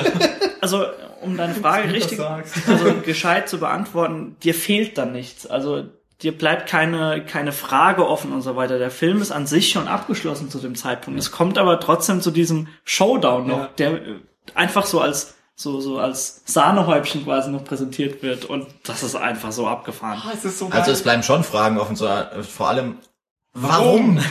ja, also Aber gerade jetzt dramaturgisch einfach für Ja, den das Film stimmt. keine Also die Geschichte ist Fragen. abgeschlossen. Genau, die Geschichte ist abgeschlossen und Auch wenn es noch ein Dead or Alive 2 und ein Dead or Alive Final gibt, aber. Aber bei dem Film ist es eh so, der fängt mit einer 5-Minuten-Sequenz an, die quasi Musikvideo-Ästhetik hat. Danach ist der Film Extrem ganz ruhig inszeniert eigentlich, hat seine harten Szenen und am Ende wird nochmal sowas rangeklatscht, was auch überhaupt nicht dazu passt. Aber gerade die letzten und die ersten fünf Minuten sind das Geist an diesem ganzen Film. äh, wir müssen jetzt irgendwie, äh, wir Wieder- wollen den Film ja nicht schlecht reden, der ist wirklich gut, der Ja. Film. Und die Yakuza-Thematik funktioniert auch echt gut in dem Film.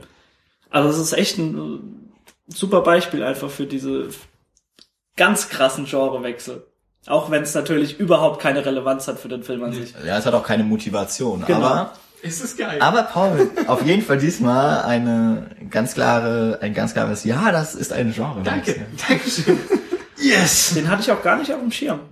Hast du sehr gut gemacht. Vielen Dank. Aber wir hatten vorhin noch mal über Episodenfilme gesprochen. Hat da vielleicht auch jemand noch ein Beispiel dafür, oder? Ist das jetzt auch schon wieder du? Nö, das kann ruhig der Daniel übernehmen. Ja, das ist mir äh, Nee. egal, wenn. Nee, mach du ruhig. Okay. Also wir äh, wollten dir beide sagen, dann, um Genau. jetzt mir noch so ein bisschen die Props zu holen. Also es kennen ja viele Leute höchstwahrscheinlich Episodenfilme, wo sich dann äh, letztendlich aber gerade das Genre so vielleicht als einziger roter Faden hindurchzieht. Manchmal haben wir vielleicht eine Figur, die die Situation wechselt und dann mit verschiedenen Charakteren aneinander äh, gerät.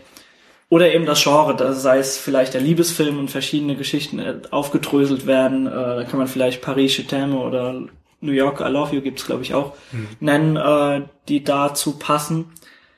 Filme, die wir aber jetzt besprechen wollen, brechen mit dieser Thematik komplett. Und da habe ich sogar zwei Episodenfilme. Ich fange aber jetzt einfach mal mit dem an. Äh, Paul, du kannst ja dann zuspielen und Wir deine Meinung dazu sagen. Genau. Anscheinend kein, äh, kein Podcast von uns ohne südkoreanische äh, Mitarbeit. Doch, Don John war komplett Südkoreaner. Kann sein, dass da irgendeine Koreanerin in den Pornos Na, so. Pornos. Und zwar meine ich den Film Doomsday Book. Davon werden die meisten noch nichts gehört haben. Es sei denn, sie haben unsere Science-Fiction-Top-Liste durch. Stimmt. Genau. Da habe ich sogar, habe ich über Doomsday Book geschrieben, oder? Ich glaube schon, ja. Also auf jeden Fall jeder, der sich nochmal äh, näher damit beschäftigen möchte, findet diesen Film auch in unserer äh, Top-Liste unserer lieb äh, liebsten Sci-Fi-Filme. Wird verlinkt. Spoilerst du jetzt? Ich will, nicht- ich will nicht gespoilert werden. Na, Spoiler brauchst du da eigentlich nicht. Kann man da viel spoilern? Nö, ja, dann, dann, dann ist ja gut. Auf jeden Fall, der Film stammt von äh, zum einen Kim Ji-woon, den eventuell Leute, äh, die jetzt nicht komplett nur Mainstream-Filme gucken, äh, von so Filmen wie A Tale, to, A Tale of Two Sisters kennen oder The A Last Bittersweet Stand. Life oder natürlich den neuen Arnold Schwarzenegger-Film The Last Stand, was auch Kim Ji-woons äh, amerikanisches Filmdebüt war Ist- ist. Und äh, ich glaube, genau, er war, war in Zusammenarbeit mit noch einer Persönlichkeit, gell? Ich weiß nicht. Mit äh, Pilsun Yim. Yim. Schätzungsweise habe ich. Den, wollte ich gerade sagen, den kennt man ja auch. Das ist äh, fast schon ja. bekannter als Takeshi Miike. Ach ja? Auf jeden Fall. Ja. Natürlich. Ja. Und unter anderem für Filme wie Inliu Myol Myangbo Go Suyo. Ja, ich glaube auch, dass äh, James Cameron und Steven Spielberg mal gesagt haben, dass es ihr großes Vorbild ist. Oder Nam Geok Ilgi hat er auch gemacht. Ja. Sie war Ge- Goy- Der, der Regisseur mit den meisten Oscars. So. So, äh, zwei Regisseure, drei Segmente im Film. Und sie haben sich jeweils das, das Zwischensegment haben sie sich geteilt, glaub- nee, oder das letzte Segment, gell? Und äh, das erste hat, glaube ich, äh, Jim inszeniert. Schnurz. Erzähl. Nur ist egal. ist egal. eins. Auf jeden Fall äh, beginnt der Film in gewisser Weise in einem postapokalyptischen Zeitraum, in dem äh, die Menschheit nicht ausradiert wurde, sondern ganz klassische Zombie-Standardsituationen zum Tragen kommen. Ja, wobei so klassisch ist es gar nicht. Ja, zumindest der Ausbruch Ja, ist der- dann doch etwas. Der Ausbruch, äh, Ja, ist sagen wir so eine Seuche. genau, eine Seuche, die wie ausbricht Durch einen Apfel. durch einen Apfel. Apfel. Genau, also es wird quasi ein Kreislauf gezeigt, in dem ein Apfel dazu führt, dass eine Seuche die Menschheit ausrottet. Sehr schön, super geil. Und äh, Was wie natürlich voll fies ist, ne, wenn man mal überlegt, die Südkoreaner mit Samsung, ne, machen einen angebissenen Apfel. Zur, also Das ist so ganz, äh, wie nennt man das? das ist so, das ist so der Dolch in meinem Herzen. Aber da muss man ja auch erstmal überlegen, warum hat Apple diesen angebissenen Apfel? Und da kann man dann wieder auf Eva und Adam zurückkommen. Und es ist eine komplette ähm, Vernichtung Wow. des weiblichen Geschlechts oder so. Ja. Sexist. Durch Apple. Aufschrei. Okay, schreib mir auf, ich bin ein Sexist. Okay. Ja. Fazit des Tages, ganz ein Sexist. Danke fürs ja. Zuhören. Doomsday Book. Genau, die zweite Episode, du kannst eigentlich gleich. Äh, ich überlege gerade, ob, mal- ob ich zuerst noch was sagen wollte. Und zwar, ähm, wie heißt denn nochmal der Film hier mit Theresa Palmer, äh, wo auch Zombie... Wer ist Theresa Palmer? Hier Du dieser Warm. Buddies? Warm Buddies, genau. Ähm, Ach ja, stimmt, weil so eine Liebesgeschichte auch. Genau, äh, ja. ich meine jetzt nur, um einen Vergleich anbringen zu können, weil den schätzungsweise mehr Zuhörer von uns gehört haben. Also äh, Situation, wenn, wenn ihr Warm Buddies gesehen habt, dort gibt es ähnliche Szenen. Es geht auch um eine Liebes, äh, eine Liebesbeziehung zwischen zwei äh, Südkoreanern und ja. In Warm Buddies nicht. In Warm Buddies geht's um keine Südkoreaner. Egal. Das sind Amis. Auf jeden Fall äh, befinden wir uns hier in ein, eigentlich in der Zombie-Apokalypse. Punkt. genau. So. Die zweite, äh, in der zweiten Episode befinden wir uns In einem Tempel. in einem Tempel, wo ich nicht weiß, wo der ist, aber ist jetzt auch völlig egal, nebensächlich. Und zwar äh, befindet sich dort eine Maschine, wir befinden uns also höchstwahrscheinlich in der Zukunft, die als, wurde sie als Buddha ausgerufen? ja. Mhm. Also die Genau. Maschine ist ein Roboter, keine Maschine, wie er sich als Genau, eine, eine Genau, eine- menschenähnliche Genau. Genau, äh, und äh, Robotergestalt. die eben verehrt wird von diesen Buddhisten in diesem Tempel.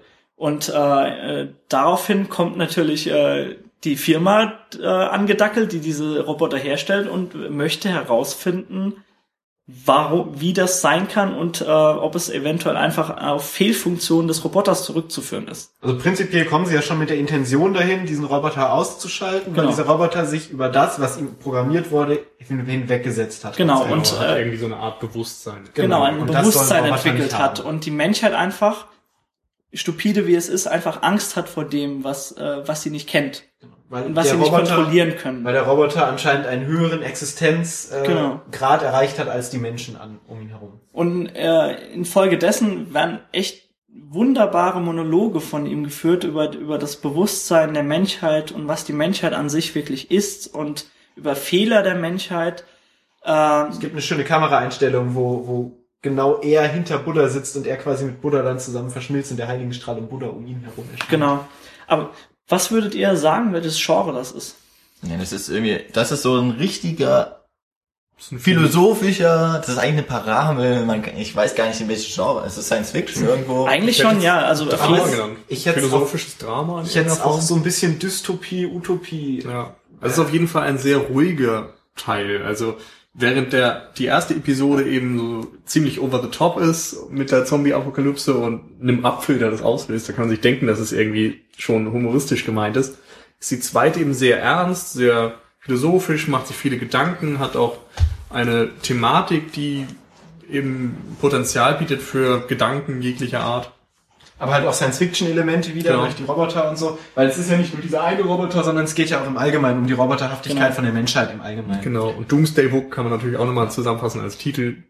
So Ende aller Tage. Dritte Episode, darf ich dir vorstellen? Ja, darfst du sehr gerne machen. In der dritten Episode haben wir wieder einen kompletten Szeneriewechsel zu einer kleinen Familie. Und ähm, zwar ist die Tochter, hat aus Versehen die Lieblingsbowling, äh, nicht Quatsch, Bowling, äh, Billardkugel von ihrem Vater kaputt gemacht und möchte sich eine Billardkugel im Internet bestellen. Findet ein ganz besonders günstiges Exemplar und dann hört sie lange nichts mehr von dieser Bestellung.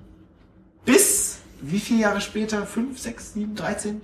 Einige Jahre später plötzlich ein Asteroid auf die Erde jagt und äh, die ganze Welt sich in Angst äh, zurückzieht und diese Familie eben auch in einen Bunker geht und äh, sich herausstellt, dass der Asteroid, Spoiler, der auf die Erde jagt, wobei man es eigentlich schon erwarten kann, tatsächlich die bestellte Billardkugel ist, in einer übermäßig großen, äh, großen Maßstab, der auf die Erde zujagt. Und Da fragt man sich, auf welcher Internetseite junge kleine Mädchen so surfen. war halt günstig. Und auf welchen Drogen war der Drehbuchautor? Und man sieht dann halt immer diese Nachrichtensendungen, wo dann diese riesige Billardkugel mit der 13, mit dieser schwarzen, weißen 13 dann da auf. Und man sieht sogar im Hinter, also dann sieht man so eine Gravur auf dieser Billardkugel, was dann der Benutzername von dem Mädchen ist, mit dem sie sich auf die Internetseite angemeldet hat. Also herrlich schräg. Du, du hast gerade die erste Sequenz, äh, die, Ja, das ja. erste Segment als äh, over the top bezeichnet. Also äh, da Das setzt toppt alles.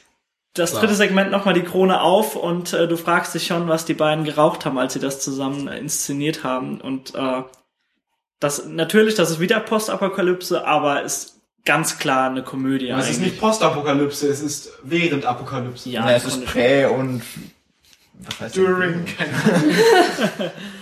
Auf jeden Fall äh, wunderbarer Film und ähm, um noch ein paar Floskeln anzuführen für für äh, Genrefans, Für welches Genre? Genrefans oder des südkoreanischen äh, Kinos äh, behaftete Menschen können gerne zugreifen. Für Genrefans jeder Art ist dieser Film irgendwie was. In irgendeinem. Also Doomsday Book bitte mal anschauen Und dadurch ist er halt auch Spaß haben. kurzweilig wegen diesen drei Elementen. Genau. Ach, schön.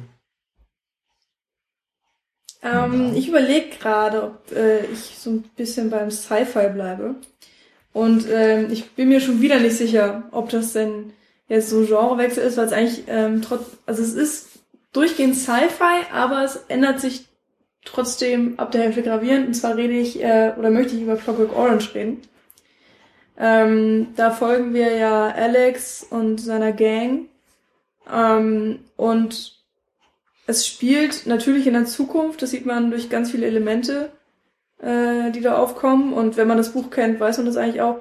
Und ab der Hälfte kommt es noch viel mehr zum Tragen, also der, der Sci-Fi-Aspekt. Und also, ah, ich glaube, ich finde es gerade extrem schwierig, selber über diesen Film zu reden, weil ich einerseits der Meinung bin, dass es komplett Sci-Fi ist, andererseits sind diese zwei Teile so ultra unterschiedlich dass ich dann doch schon wieder sagen würde, ähm, dass man es trotzdem mit reinnehmen könnte. Also ich finde einfach erstmal, dass Clockwork Orange ein sehr, sehr eigenständiger Film ist. Also auch wenn man jetzt sagt, der ist Science Fiction, was sich sicherlich bei manchen Punkten belegen lässt, ist der ja kaum wie andere Science Fiction Filme. Also Hm. diese Welt, die dort entworfen wird, die hat jetzt nichts Futuristisches. Die hat stattdessen aber eben so eine gesellschaftlich kritische Komponente mit drin und so. Und es geht im Grunde um Gewalt und die Auswirkungen und den Umgang damit und so. Ach, ach, ich weiß nicht. Also ich, das ist einfach ein Film, der lässt sich kaum in ein Genre einordnen und darum kann er auch gar nicht so den Wechsel vollziehen. Ich merke schon, wir sind sehr Kubrick-lastig heute. Ja, ein bisschen. Ja, Kubrick an, an und für sich ist ja schon echt schwierig, irgendwo einzuordnen, weil das einfach so. Ja, den späteren zumindest. das Ja. ja. ja. Am Anfang die Noir-Filme. Naja, auch, auch ein Kubrick muss ich erstmal austesten und schauen, wo er Logisch. beheimatet ist. Und äh, bei den Filmen finde ich es echt schwierig, da was festzulegen. Also ich glaube, das würde ich auch schon fast wieder als Genre-Mix bezeichnen, der sich überall was rauspickt, aber was komplett Eigenständiges macht. Wirklich so ein Kubrick-Film. Also anders kann ich das gar nicht Vielleicht kannst du bezeichnen. noch mal sagen, Michi, wo du jetzt, als du es ge- vorgeschlagen hast, den Genrewechsel so verordnet hast? Ähm, Ja. Bringe ich dich da gerade in eine doofe Situation? Nee, ich habe ja gesagt, dass ich das Also, sehr obwohl ich, finde, aber. obwohl ich den Film noch nicht gesehen habe, es geht ja eben um Alex und die Drews. Ne? Was? Ja, aber Ah, es geht ja darum, dass die eigentlich erstmal, ähm, dass er ja als Anführer so eine anarchistische Weltanschauung eigentlich mit diesen, mit seiner Gruppe da äh, vorlebt Ja. und Gewalt sät, sagen wir es mal so. Und er wird ja dann irgendwann verraten und ihm wird dann so eine psychische, äh, also eben, wie nennt man das?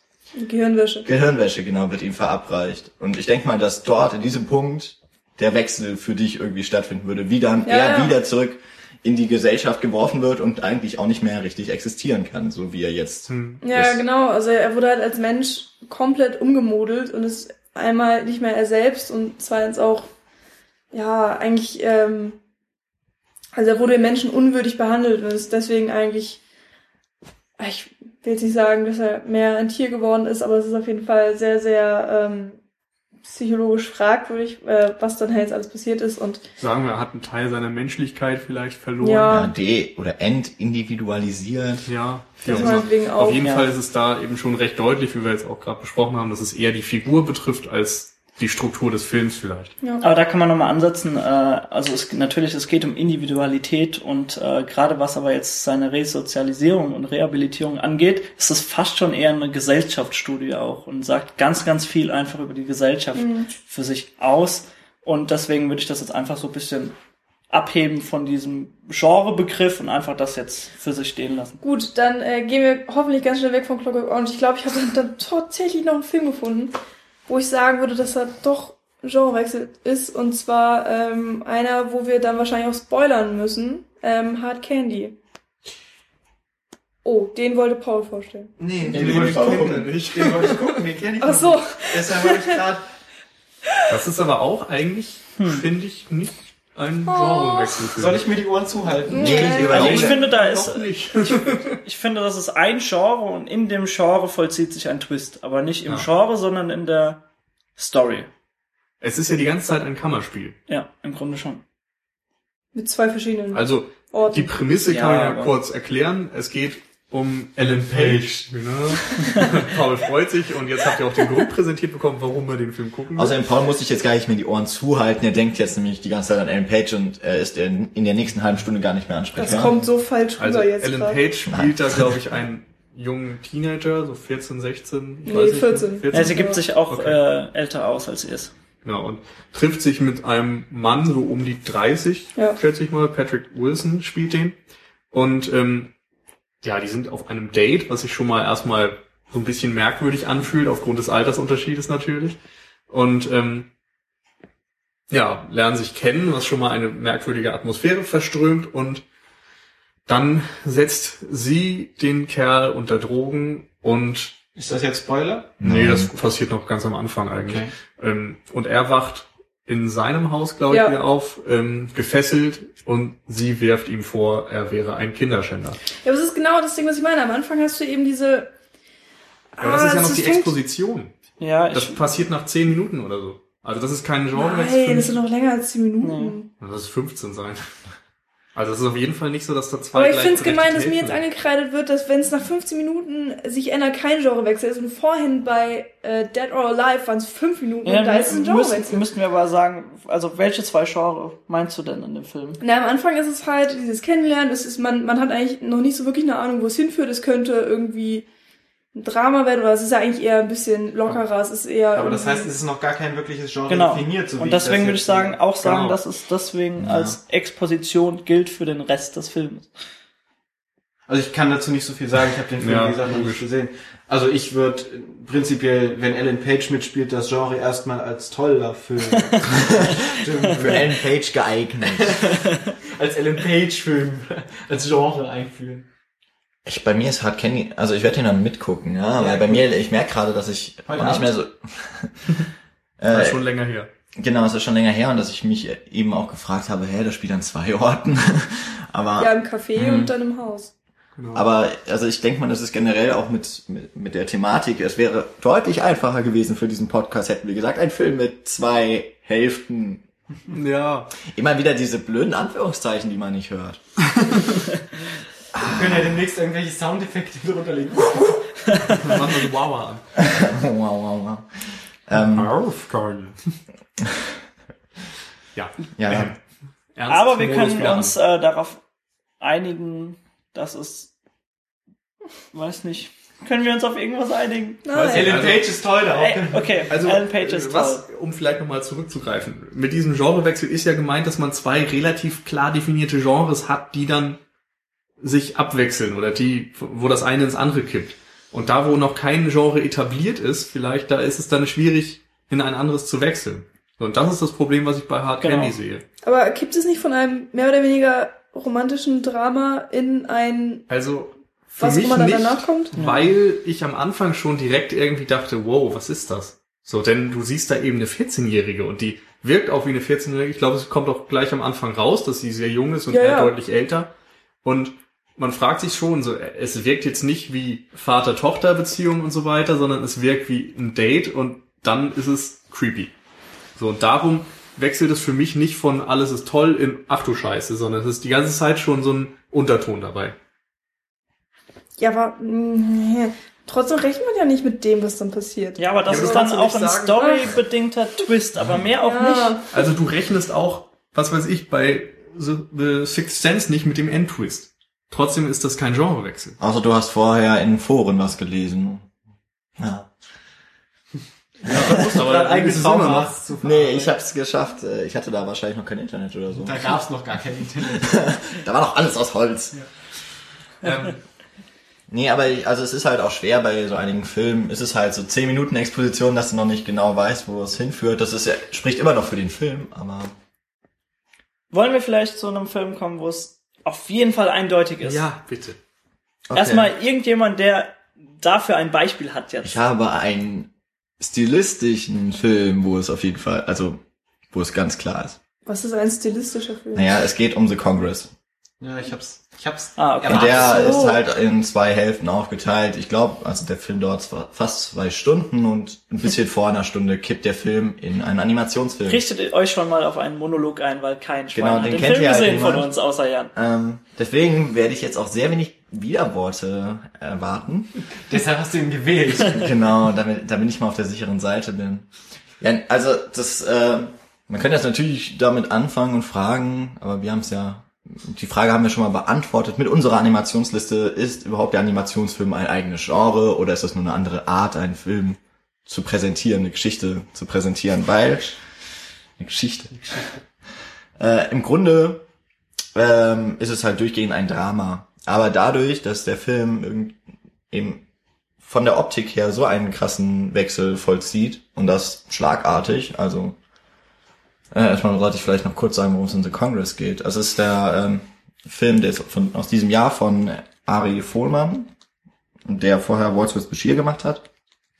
Ähm, handelt von einer Schauspielerin, die schon ähm, etwas älter geworden ist und äh, von einer Idee oder einer neuen Technik im Hollywood, die äh, in Hollywood, die ähm, Schauspieler einscannt. Und zwar jetzt nicht nur so, wie man es vielleicht vom Motion Capture kennt, wie es ja heute schon stattfindet, also dass eine Figur oder ein, eine, ein Mensch wird, also Andy Circus zum Beispiel, wird zu einem Affen oder zu Gollum, ähm, sondern dass dieser, diese Person wird in allen ihren Facetten aufgezeichnet, also auch in Emotionen. Und darauf aufbauend werden eben Filme gedreht mit diesem Abbild der Schauspieler. Das heißt, man braucht die Schauspieler nie wieder abzustellen oder man, die brauchen nie wieder Zeit einzuplanen für einen Filmdreh, weil das alles am Computer gemacht werden kann. Und ähm, die, die Hauptfigur, die willigt halt äh, dann auch darauf ein, äh, kommt, das läuft alles noch in diesem Echtzeit ab, äh, also im, im Realfilm so. Und äh, dann vergeht, vergehen so zehn Jahre, glaube ich, 15 Jahre, dann glaube ich, ist der Vertrag erstmal ausgelaufen oder läuft ab. Und sie wird eingeladen zu einem Kongress. Der Futurologische Kongress heißt er, glaube ich. Äh, nach dem Buch von Stanislav Lem. Und äh, dort fährt sie zu einer Grenze, wird dort angehalten, zeigt ihre Karte und dann fährt sie darüber hinweg und auf einmal wird die Welt zu einer total abgefahrenen, abgespaceden, äh, eigentlich einer Drogenerfahrung. So viele Farben, die da auf dich einprasseln und äh, komische Zeichnungen. Und eben auch die Menschen werden zu Zeichentrickfiguren. Und dort wird im Grunde diese Idee des Einscannens von Schauspielern weitergeführt, dadurch, dass Schauspieler auf einmal durch eine Art von Droge erlebt werden können, für jeden Menschen einzeln. Deswegen wird im Grunde auch die Geschichte immer weiter erzählt, die Grundprämisse geht weiter, aber es wird eben in ein erstens anderes Setting gerückt und zweitens eben durch die Filmart, nenne ich es jetzt mal, vollkommen mit einem Wechsel vollzogen. Und dann bleibt der Film bis auf eine kurze Passage kurz vorm Ende auch in dieser Zeichentrickwelt. So. Klingt sehr gut. Du hast vielleicht recht. Vielleicht. Das möge nicht. richtig sein. Ah, aber das ist ja schon wieder. ich glaube, du hast mir jetzt zum fünften Mal Lust auf den Film gemacht. Ja, Ich muss immer noch warten, bis ich ihn irgendwo schauen kann. ja bis der da- irgendwann dann doch mal auf DVD oder so Ja. rauskommt. oder angekündigt wird. Ähm, ja, also wenn es ist halt dann die Frage, geht man jetzt wirklich davon aus, sind das jetzt ist Animationsfilm dann ein anderes Wir Genre? sagen einfach für uns ja. Weil, also auch da Fertig. gibt's ja natürlich noch andere Natürlich. Beispiele. Hier diesen einen Disney-Film mit. Looney Tunes oder was? nee, Looney Tunes ist Warner Brother. Äh, du meinst diesen Ja. einen, wo der mit dem Base Basketball-Ding oder diesen einen damals? Das ist- wie- Nein, wo die. Prinzessin Roger und der. Prinz aus Ach, äh, das dem Ding. Zeichentrickfilm Mit rauskommen. Amy Adams, Amy Adams. und, und hier dem ähm, Da ist natürlich sehr viel kürzer und Patrick Dempsey. Patrick Dempsey, genau. McDreamy. Oh. Oh je. Ähm, ja, aber wir haben uns dieses Mal geeinigt, das war eben ein Genrewechsel. Wir waren uns noch nie so einig. Wenn nur einer was sagen kann, ist die Einigkeit groß. Ja. Wer möchte jetzt? Ja, Wer hat denn noch viele Hat- Filme? Hat jemand noch sehr viele ich Filme? hätte noch so ein paar, aber ich weiß nicht, ob das Sinn Ich hätte macht, gern jetzt erstmal nochmal einen, wo, äh, wie gerade eben, wo wir sagen können, ja, Genrewechsel. Oh, du hast so Tada. Ansprüche. Dann mach mal. Ich bin gespannt. Ansonsten würde ich jetzt einfach mal Tall Man in die Runde werfen. Ja. Mhm. Und äh, Der wäre auch auf meiner Liste. vor allem bei Tall Man müssen wir eine Spoilerwarnung rausgeben. Ja, am besten jetzt schon. Hört einfach nicht hin, wenn ihr den Film nicht kennt. Das Einzige, was wir noch sagen können, Geht kurz ist, dass duschen. der bei uns im Jahresrückblick 2012 mit drin war. Wird verlinkt. Also guter Film. Gut. Ja. Kann man so sehen. Paul ist raus. Paul ist raus. Guter Film.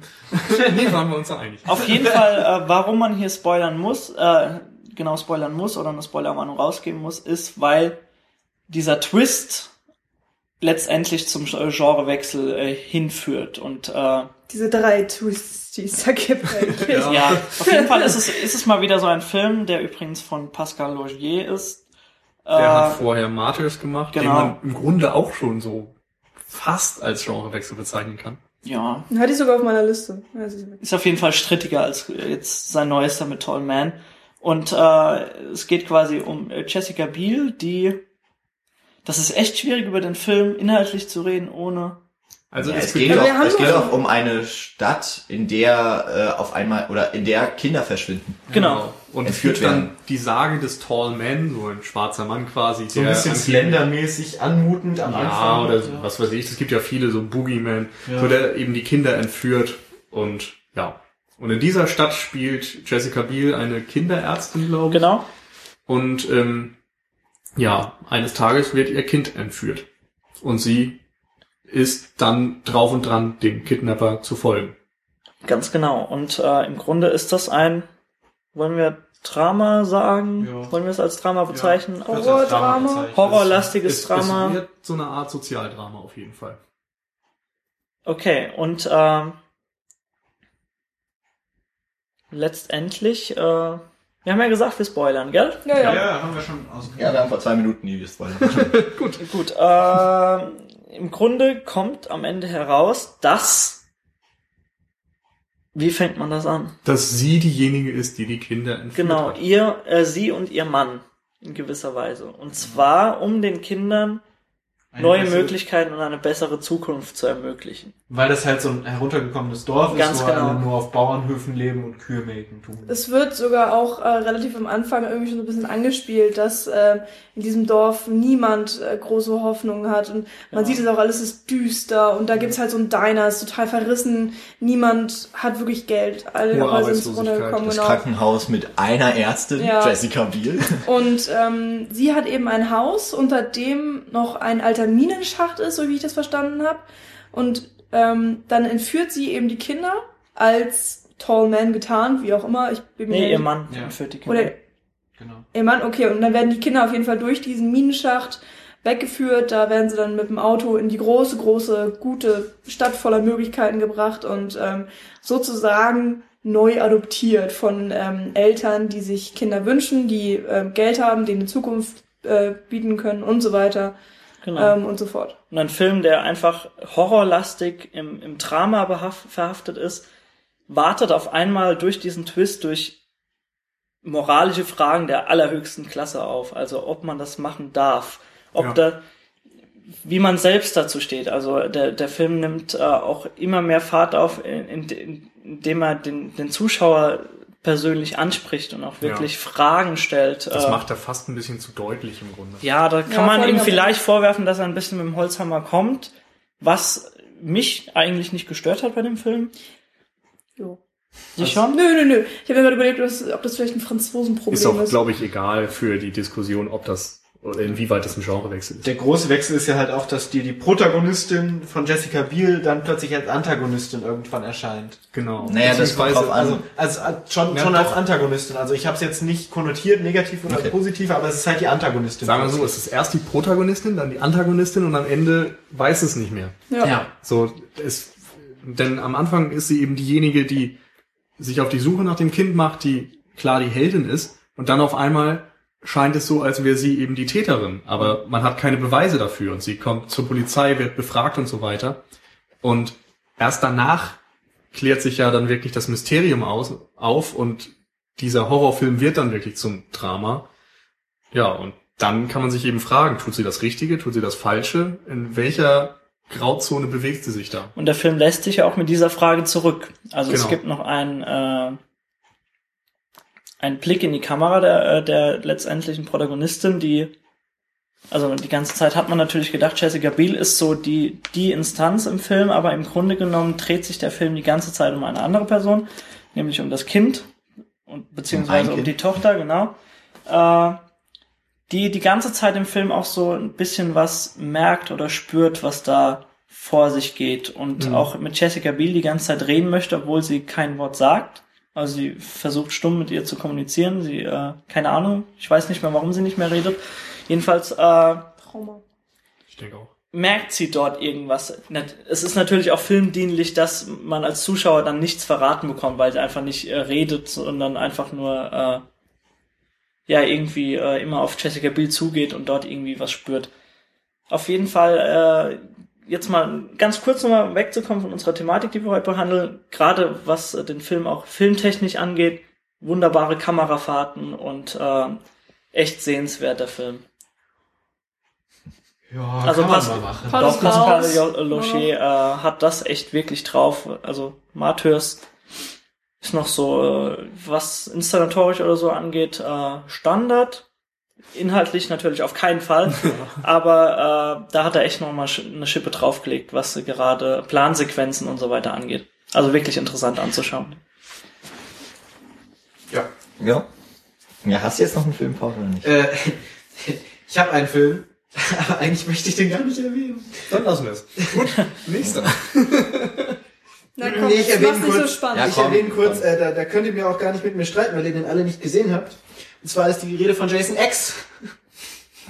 Boah, ist das nicht der Oh. schlimmste, der schlechteste Also Film es des Paul. ganzen Jahrzehnts? Das ist der schlechteste Film, den ich jemals gesehen habe. Äh, also abgesehen von dem Genre des schlechten Films, der durchgehend vorhanden ist, ist es so, dass der Film tatsächlich als Horrorfilm anfängt und spätestens... Kannst du kurz sagen, was es ist? Jason X ist der zehnte Teil tatsächlich von der Jason, also der Freitag der 13. Reihe.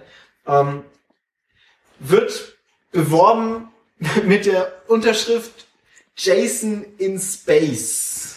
Ja, okay, jetzt So. was ist der Twist? Ja, der Twist ist, dass es als Jason Horrorfilm in beginnt Space. und dann zum Sci-Fi-Ding äh, verkommt. Spätestens, Verkommt, danke. spätestens in dem Moment, wo Jason getötet wird und dann von irgendwelchen Cyborg äh, Okay. Ameisen dann überrannt wird und er dann zu so einem Terminator-artigen Ding wird, was dann als Terminator durch dieses Raumschiff rennt und die Leute versucht zu töten. Aber spielt es vorher schon im Raumschiff? Es spielt vorher schon im Raumschiff, Ja. aber Moment, Moment, vorher ist mehr der Fokus darauf gelegt, dass sie halt in einem Raum sind, wie man es normalerweise immer hat, und von diesem Jason verfolgt werden. Und in dem Moment, wo Jason halt stirbt und zu diesem Terminator wird, wird's halt klar Science Fiction. Klingt super. Können wir Nils? das einfach abkürzen und sagen, ja, hast recht, ist Genrewechsel. Ja, bitte, Stimmt, ja, Einigkeit. Deshalb habe ich den auch nur reingenommen, weil der mir da auch keinen Bock hat, mit mir zu streiten. Ja, wirklich nicht.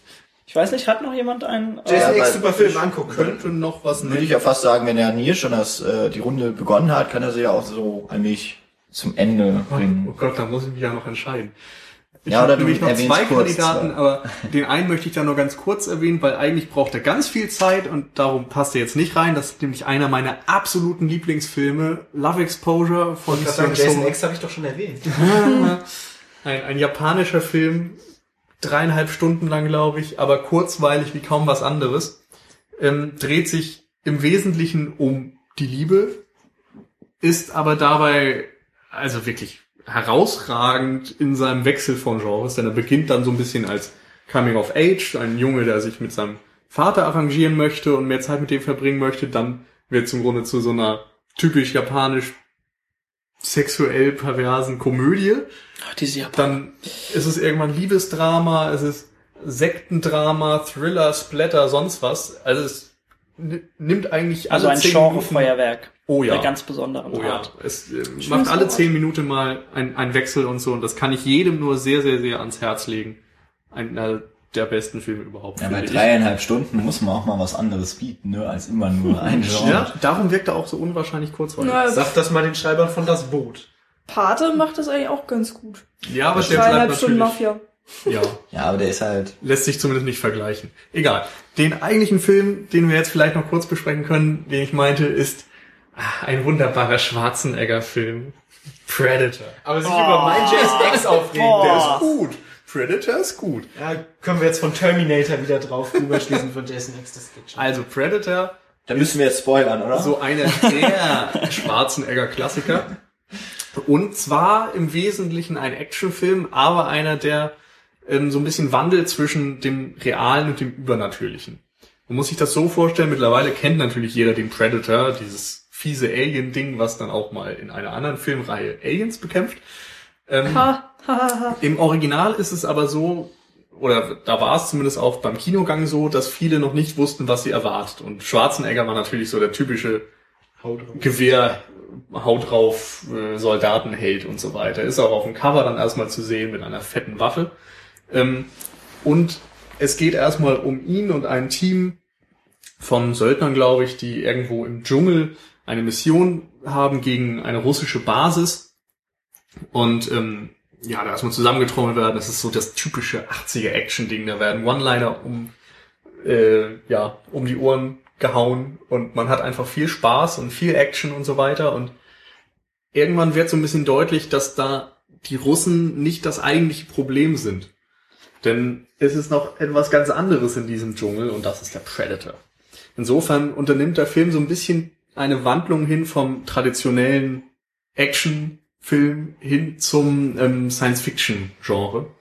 Man hat eben auch so ein paar Horrorelemente. Dabei wird das die ganze Zeit im Grunde schon angedeutet, dass irgendwann dieser Monster-Twist kommt.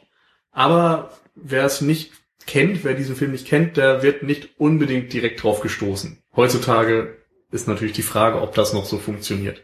Wort des Podcasts, Monster Twist. Ich bewundere dich gerade, Nils, wie viel man über einen Schwarzenegger-Film reden kann, der eigentlich doch auf einen Bierdeckel passt. Aber red ruhig weiter, das Also, ist super. Bin Game- erstaunt, es hat Game eine One. IMDb-Bewertung von 7,8. Game One Plauschangriff, äh, die haben, glaube ich, was weiß ich, fünf Stunden über Schwarzenegger-Film geredet. Stimmt. Gut, er hat genug gemacht. Ja.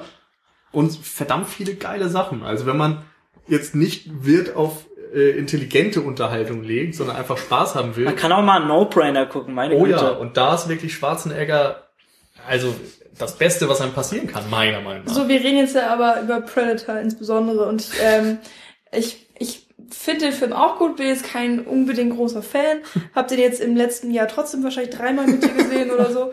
ähm, Das ist vermutlich wirklich der Film, den ich im letzten Jahr am öftesten gesehen Und- habe. Aber sich dann über mich beschweren. Der ist auch gut. Predator, guck mal, der hat eine 7,8 Ja, ja. bei IMDb. Ja, ja. Ich musste dann aber trotzdem recht geben. Also ähm, ich glaube, als ich ihn das erste Mal gesehen habe, ich kannte leider auch diesen Predator-Typen. Aber ähm, man kann das natürlich trotzdem noch ähm, oberf nicht nicht oberflächlich objektiv äh, analysieren, was denn in der ersten halben Stunde einem gezeigt wird und wie mit der Erwartung gespielt wird und wie genau das dann genutzt wird, um einen mehr oder weniger zu überraschen. Funktioniert natürlich, wie du schon gesagt hast, eher weniger ja heutzutage. Und ähm, ja, von daher schon Genre-Twist. Gut, gut. Überraschend viele Sci-Fi-Filme hatten wir, also zumindest Ja. Sci-Fi-Genre-Ansätze. Aber wir hatten jetzt Filme, die in Segmenten eingeteilt sind, Episodenfilme. Wir hatten Filme, die konträr Genres gegeneinander zeigen. Wir hatten aber auch Filme mit schleichendem Wechsel. Haben wir eigentlich alles ganz gut Filme mit abgefrühstückt. mehreren Wechseln. Wir hatten Genau, auch mit Filme mit gar keinen. Stimmt. Also ich, ich hätte jetzt nur einige Filme zu nennen. Das noch das wäre schon fast Stoff für eine zweite Folge, um was anzukündigen, das garantiert niemals kommen wird. Ja, lass das doch mal. Vorproduzieren, lass doch mal vorproduzieren. lass doch mal Zelluleute-like einen zweiten Teil dieser Reihe so ankündigen. Der wird nie gemacht. Aber vielleicht gibt's uns ja in 30 Folgen nochmal und wir werden und Vielleicht wir blicken dann was. zurück auf diese Folge und denken, Mensch, das habe ich verpasst zu sagen. Oder wir machen einfach genau das Gegenteil. Filme, die nur ein Genre haben, weil das nämlich so spannend ist, dieses Thema. Das ist eine wunderbare Ja. Idee. Filme, die uns nicht überraschen können. Finde ich gut. Kann man bestimmt stundenlang interessant drüber reden. Ja, bestimmt. Ja. Gut, ähm, damit sind wir im Grunde fertig. Ich bin froh, dass wir jetzt auch nochmal zum Ende hin ein paar Filme hatten, wo wir uns relativ einig waren. Und vor allem, dass Nils wusste, worüber er redet, wenn er, wenn er das Thema selber vorschlägt. Ja, das ist doch auch schön, oder? Ja, wenigstens einer hat's verstanden, was wir heute machen wollten. Ich verstehe mich selbst halt doch am besten. Da bist du dir einig, kommt's. ne? Gut, ähm, ja, das war jetzt wieder eine etwas längere Ausgabe, aber mein Gott, wir sind ja fünf Leute. Hey, immerhin eine Jubiläumsfolge, hallo. Ich meine, Da müssen die Leute durch. Eben. genau. Und das ist ja im Grunde auch nochmal so ein kleiner nostalgischer Wert, denn in unserer Anfangszeit haben wir auch immer zweieinhalb Stunden. Und da haben wir über einen Film geredet. Oh ja. Und es soll ja sogar Leute geben, die gerne Podcasts hören, die erst bei zwei oder drei Stunden ihre richtige Würze bekommen. Genau. Die soll es ja auch Die geben. mindestens so lang sind wie Love Exposure. Anguck. Haben wir jedoch Filme vergessen, die ihr als wichtig und erwähnenswert findet, wenn es um Genrewechsel geht? Dann ruft Paul an unter der folgenden Nummer. Dann äh, könnt ihr das gerne in die Kommentarfunktion. Genau. Ich rufe euch dann an. Ich denk mal, das mir, ich rufe euch an. Ich denke mal, das ist echt ein Feld, wo es noch sehr, sehr viel Ja. gibt und wo wir jetzt gar nicht dran gedacht haben. Ich meine, wir haben ja selber sehr noch ein paar in der Pipeline, die wir theoretisch hätten erwähnen können. Genau, also falls euch irgendwas einfällt, gerne in die Kommentare, E-Mail, Facebook, Twitter, ihr findet uns ja überall. Auch wenn ihr euch nicht sicher seid, wir diskutieren da auch gerne drüber, beziehungsweise Nils diskutiert da gerne drüber. Ich bin also Kommentarbeauftragter für diese Folge. Genau, Ja. Nils ist Genrewechselbeauftragter for Life. Und ähm, genau, kommentieren könnt ihr gerne bei uns auf cinecouch.net. Dort dürft ihr gerne öfter kommentieren. Wir schreiben da ja auch noch ein paar Artikel, haben da ein paar schöne Bilder. Falls ihr mal alte Folgen gucken wollt und nicht das blöde iTunes-Listenmenü durchgehen wollt. Ein ganzes Jahr. Was für eine lange Zeit. Na, noch nicht ganz, noch nicht Ja, ganz. aber annähernd. Ja, annähernd. Also wir haben jetzt schon, das ist die einjährige Jubiläumsfolge, das passt schon. Ach, das können wir Anfang Dezember noch machen. Na, dann, den Film schreibe ich einfach in die Kommentarsektion, da können wir dann drüber Teil diskutieren. 2. Nee, ich schreibe das in die Kommentare. Na gut. Gut, äh, wenn ihr nicht auf unserer Seite seid, sondern eh bei iTunes, ich erinnere noch mal gerne dran, nach anderthalb Stunden kann man das mal vergessen. Äh, falls ihr das heute toll fandet, unterhaltsam oder auch nicht, aber ihr fandet es bestimmt unterhaltsam. Falls ihr unsere Freunde oder Familienangehörige sind. das äh, Geld gibt's später. Dann, ähm, ja, ich verweise noch mal darauf, dass wir so wenig Bewertungen, keine Bewertungen haben bei iTunes. Das könnte mal ändern, wäre voll cool. Würden wir uns freuen. Genauso, wenn ihr nächste Woche wieder einschaltet, wenn es dann wieder heißt. Hallo zusammen! Genau. Bei der Cinecouch. Auf der Cinecouch. Auf der Und dann könnt ihr wieder mit uns Platz nehmen und dann besprechen wir mal wieder Schöne was Sachen. Lustiges. schöne Sachen. Mal schauen. Wir haben da schon was in der Pipeline, was wir uns vorstellen. Jan und ich haben uns da ja was Schönes überlegt. Wir haben Ideen, wenn du sagst, wir haben sowas in der Pipeline, ja, wir haben vorproduziert. Kriegst die Leute wieder den falschen Hals. Dann denken die wieder, wir würden erst in drei Monaten wieder was bringen. Ah. Nee, so lange wird es nicht dauern, hoffen wir. Wir äh, wünschen euch jetzt eine gute Woche, eine sehr schöne Woche. jetzt beginnen wieder die tollen Filme im Kino anzulaufen. Boah, was. Guckt sie euch an und schaltet bei uns bitte wieder ein. Wir freuen uns drüber. Genau. Bis dahin. Tschüss. Tschüss. Tschüss. Macht's gut.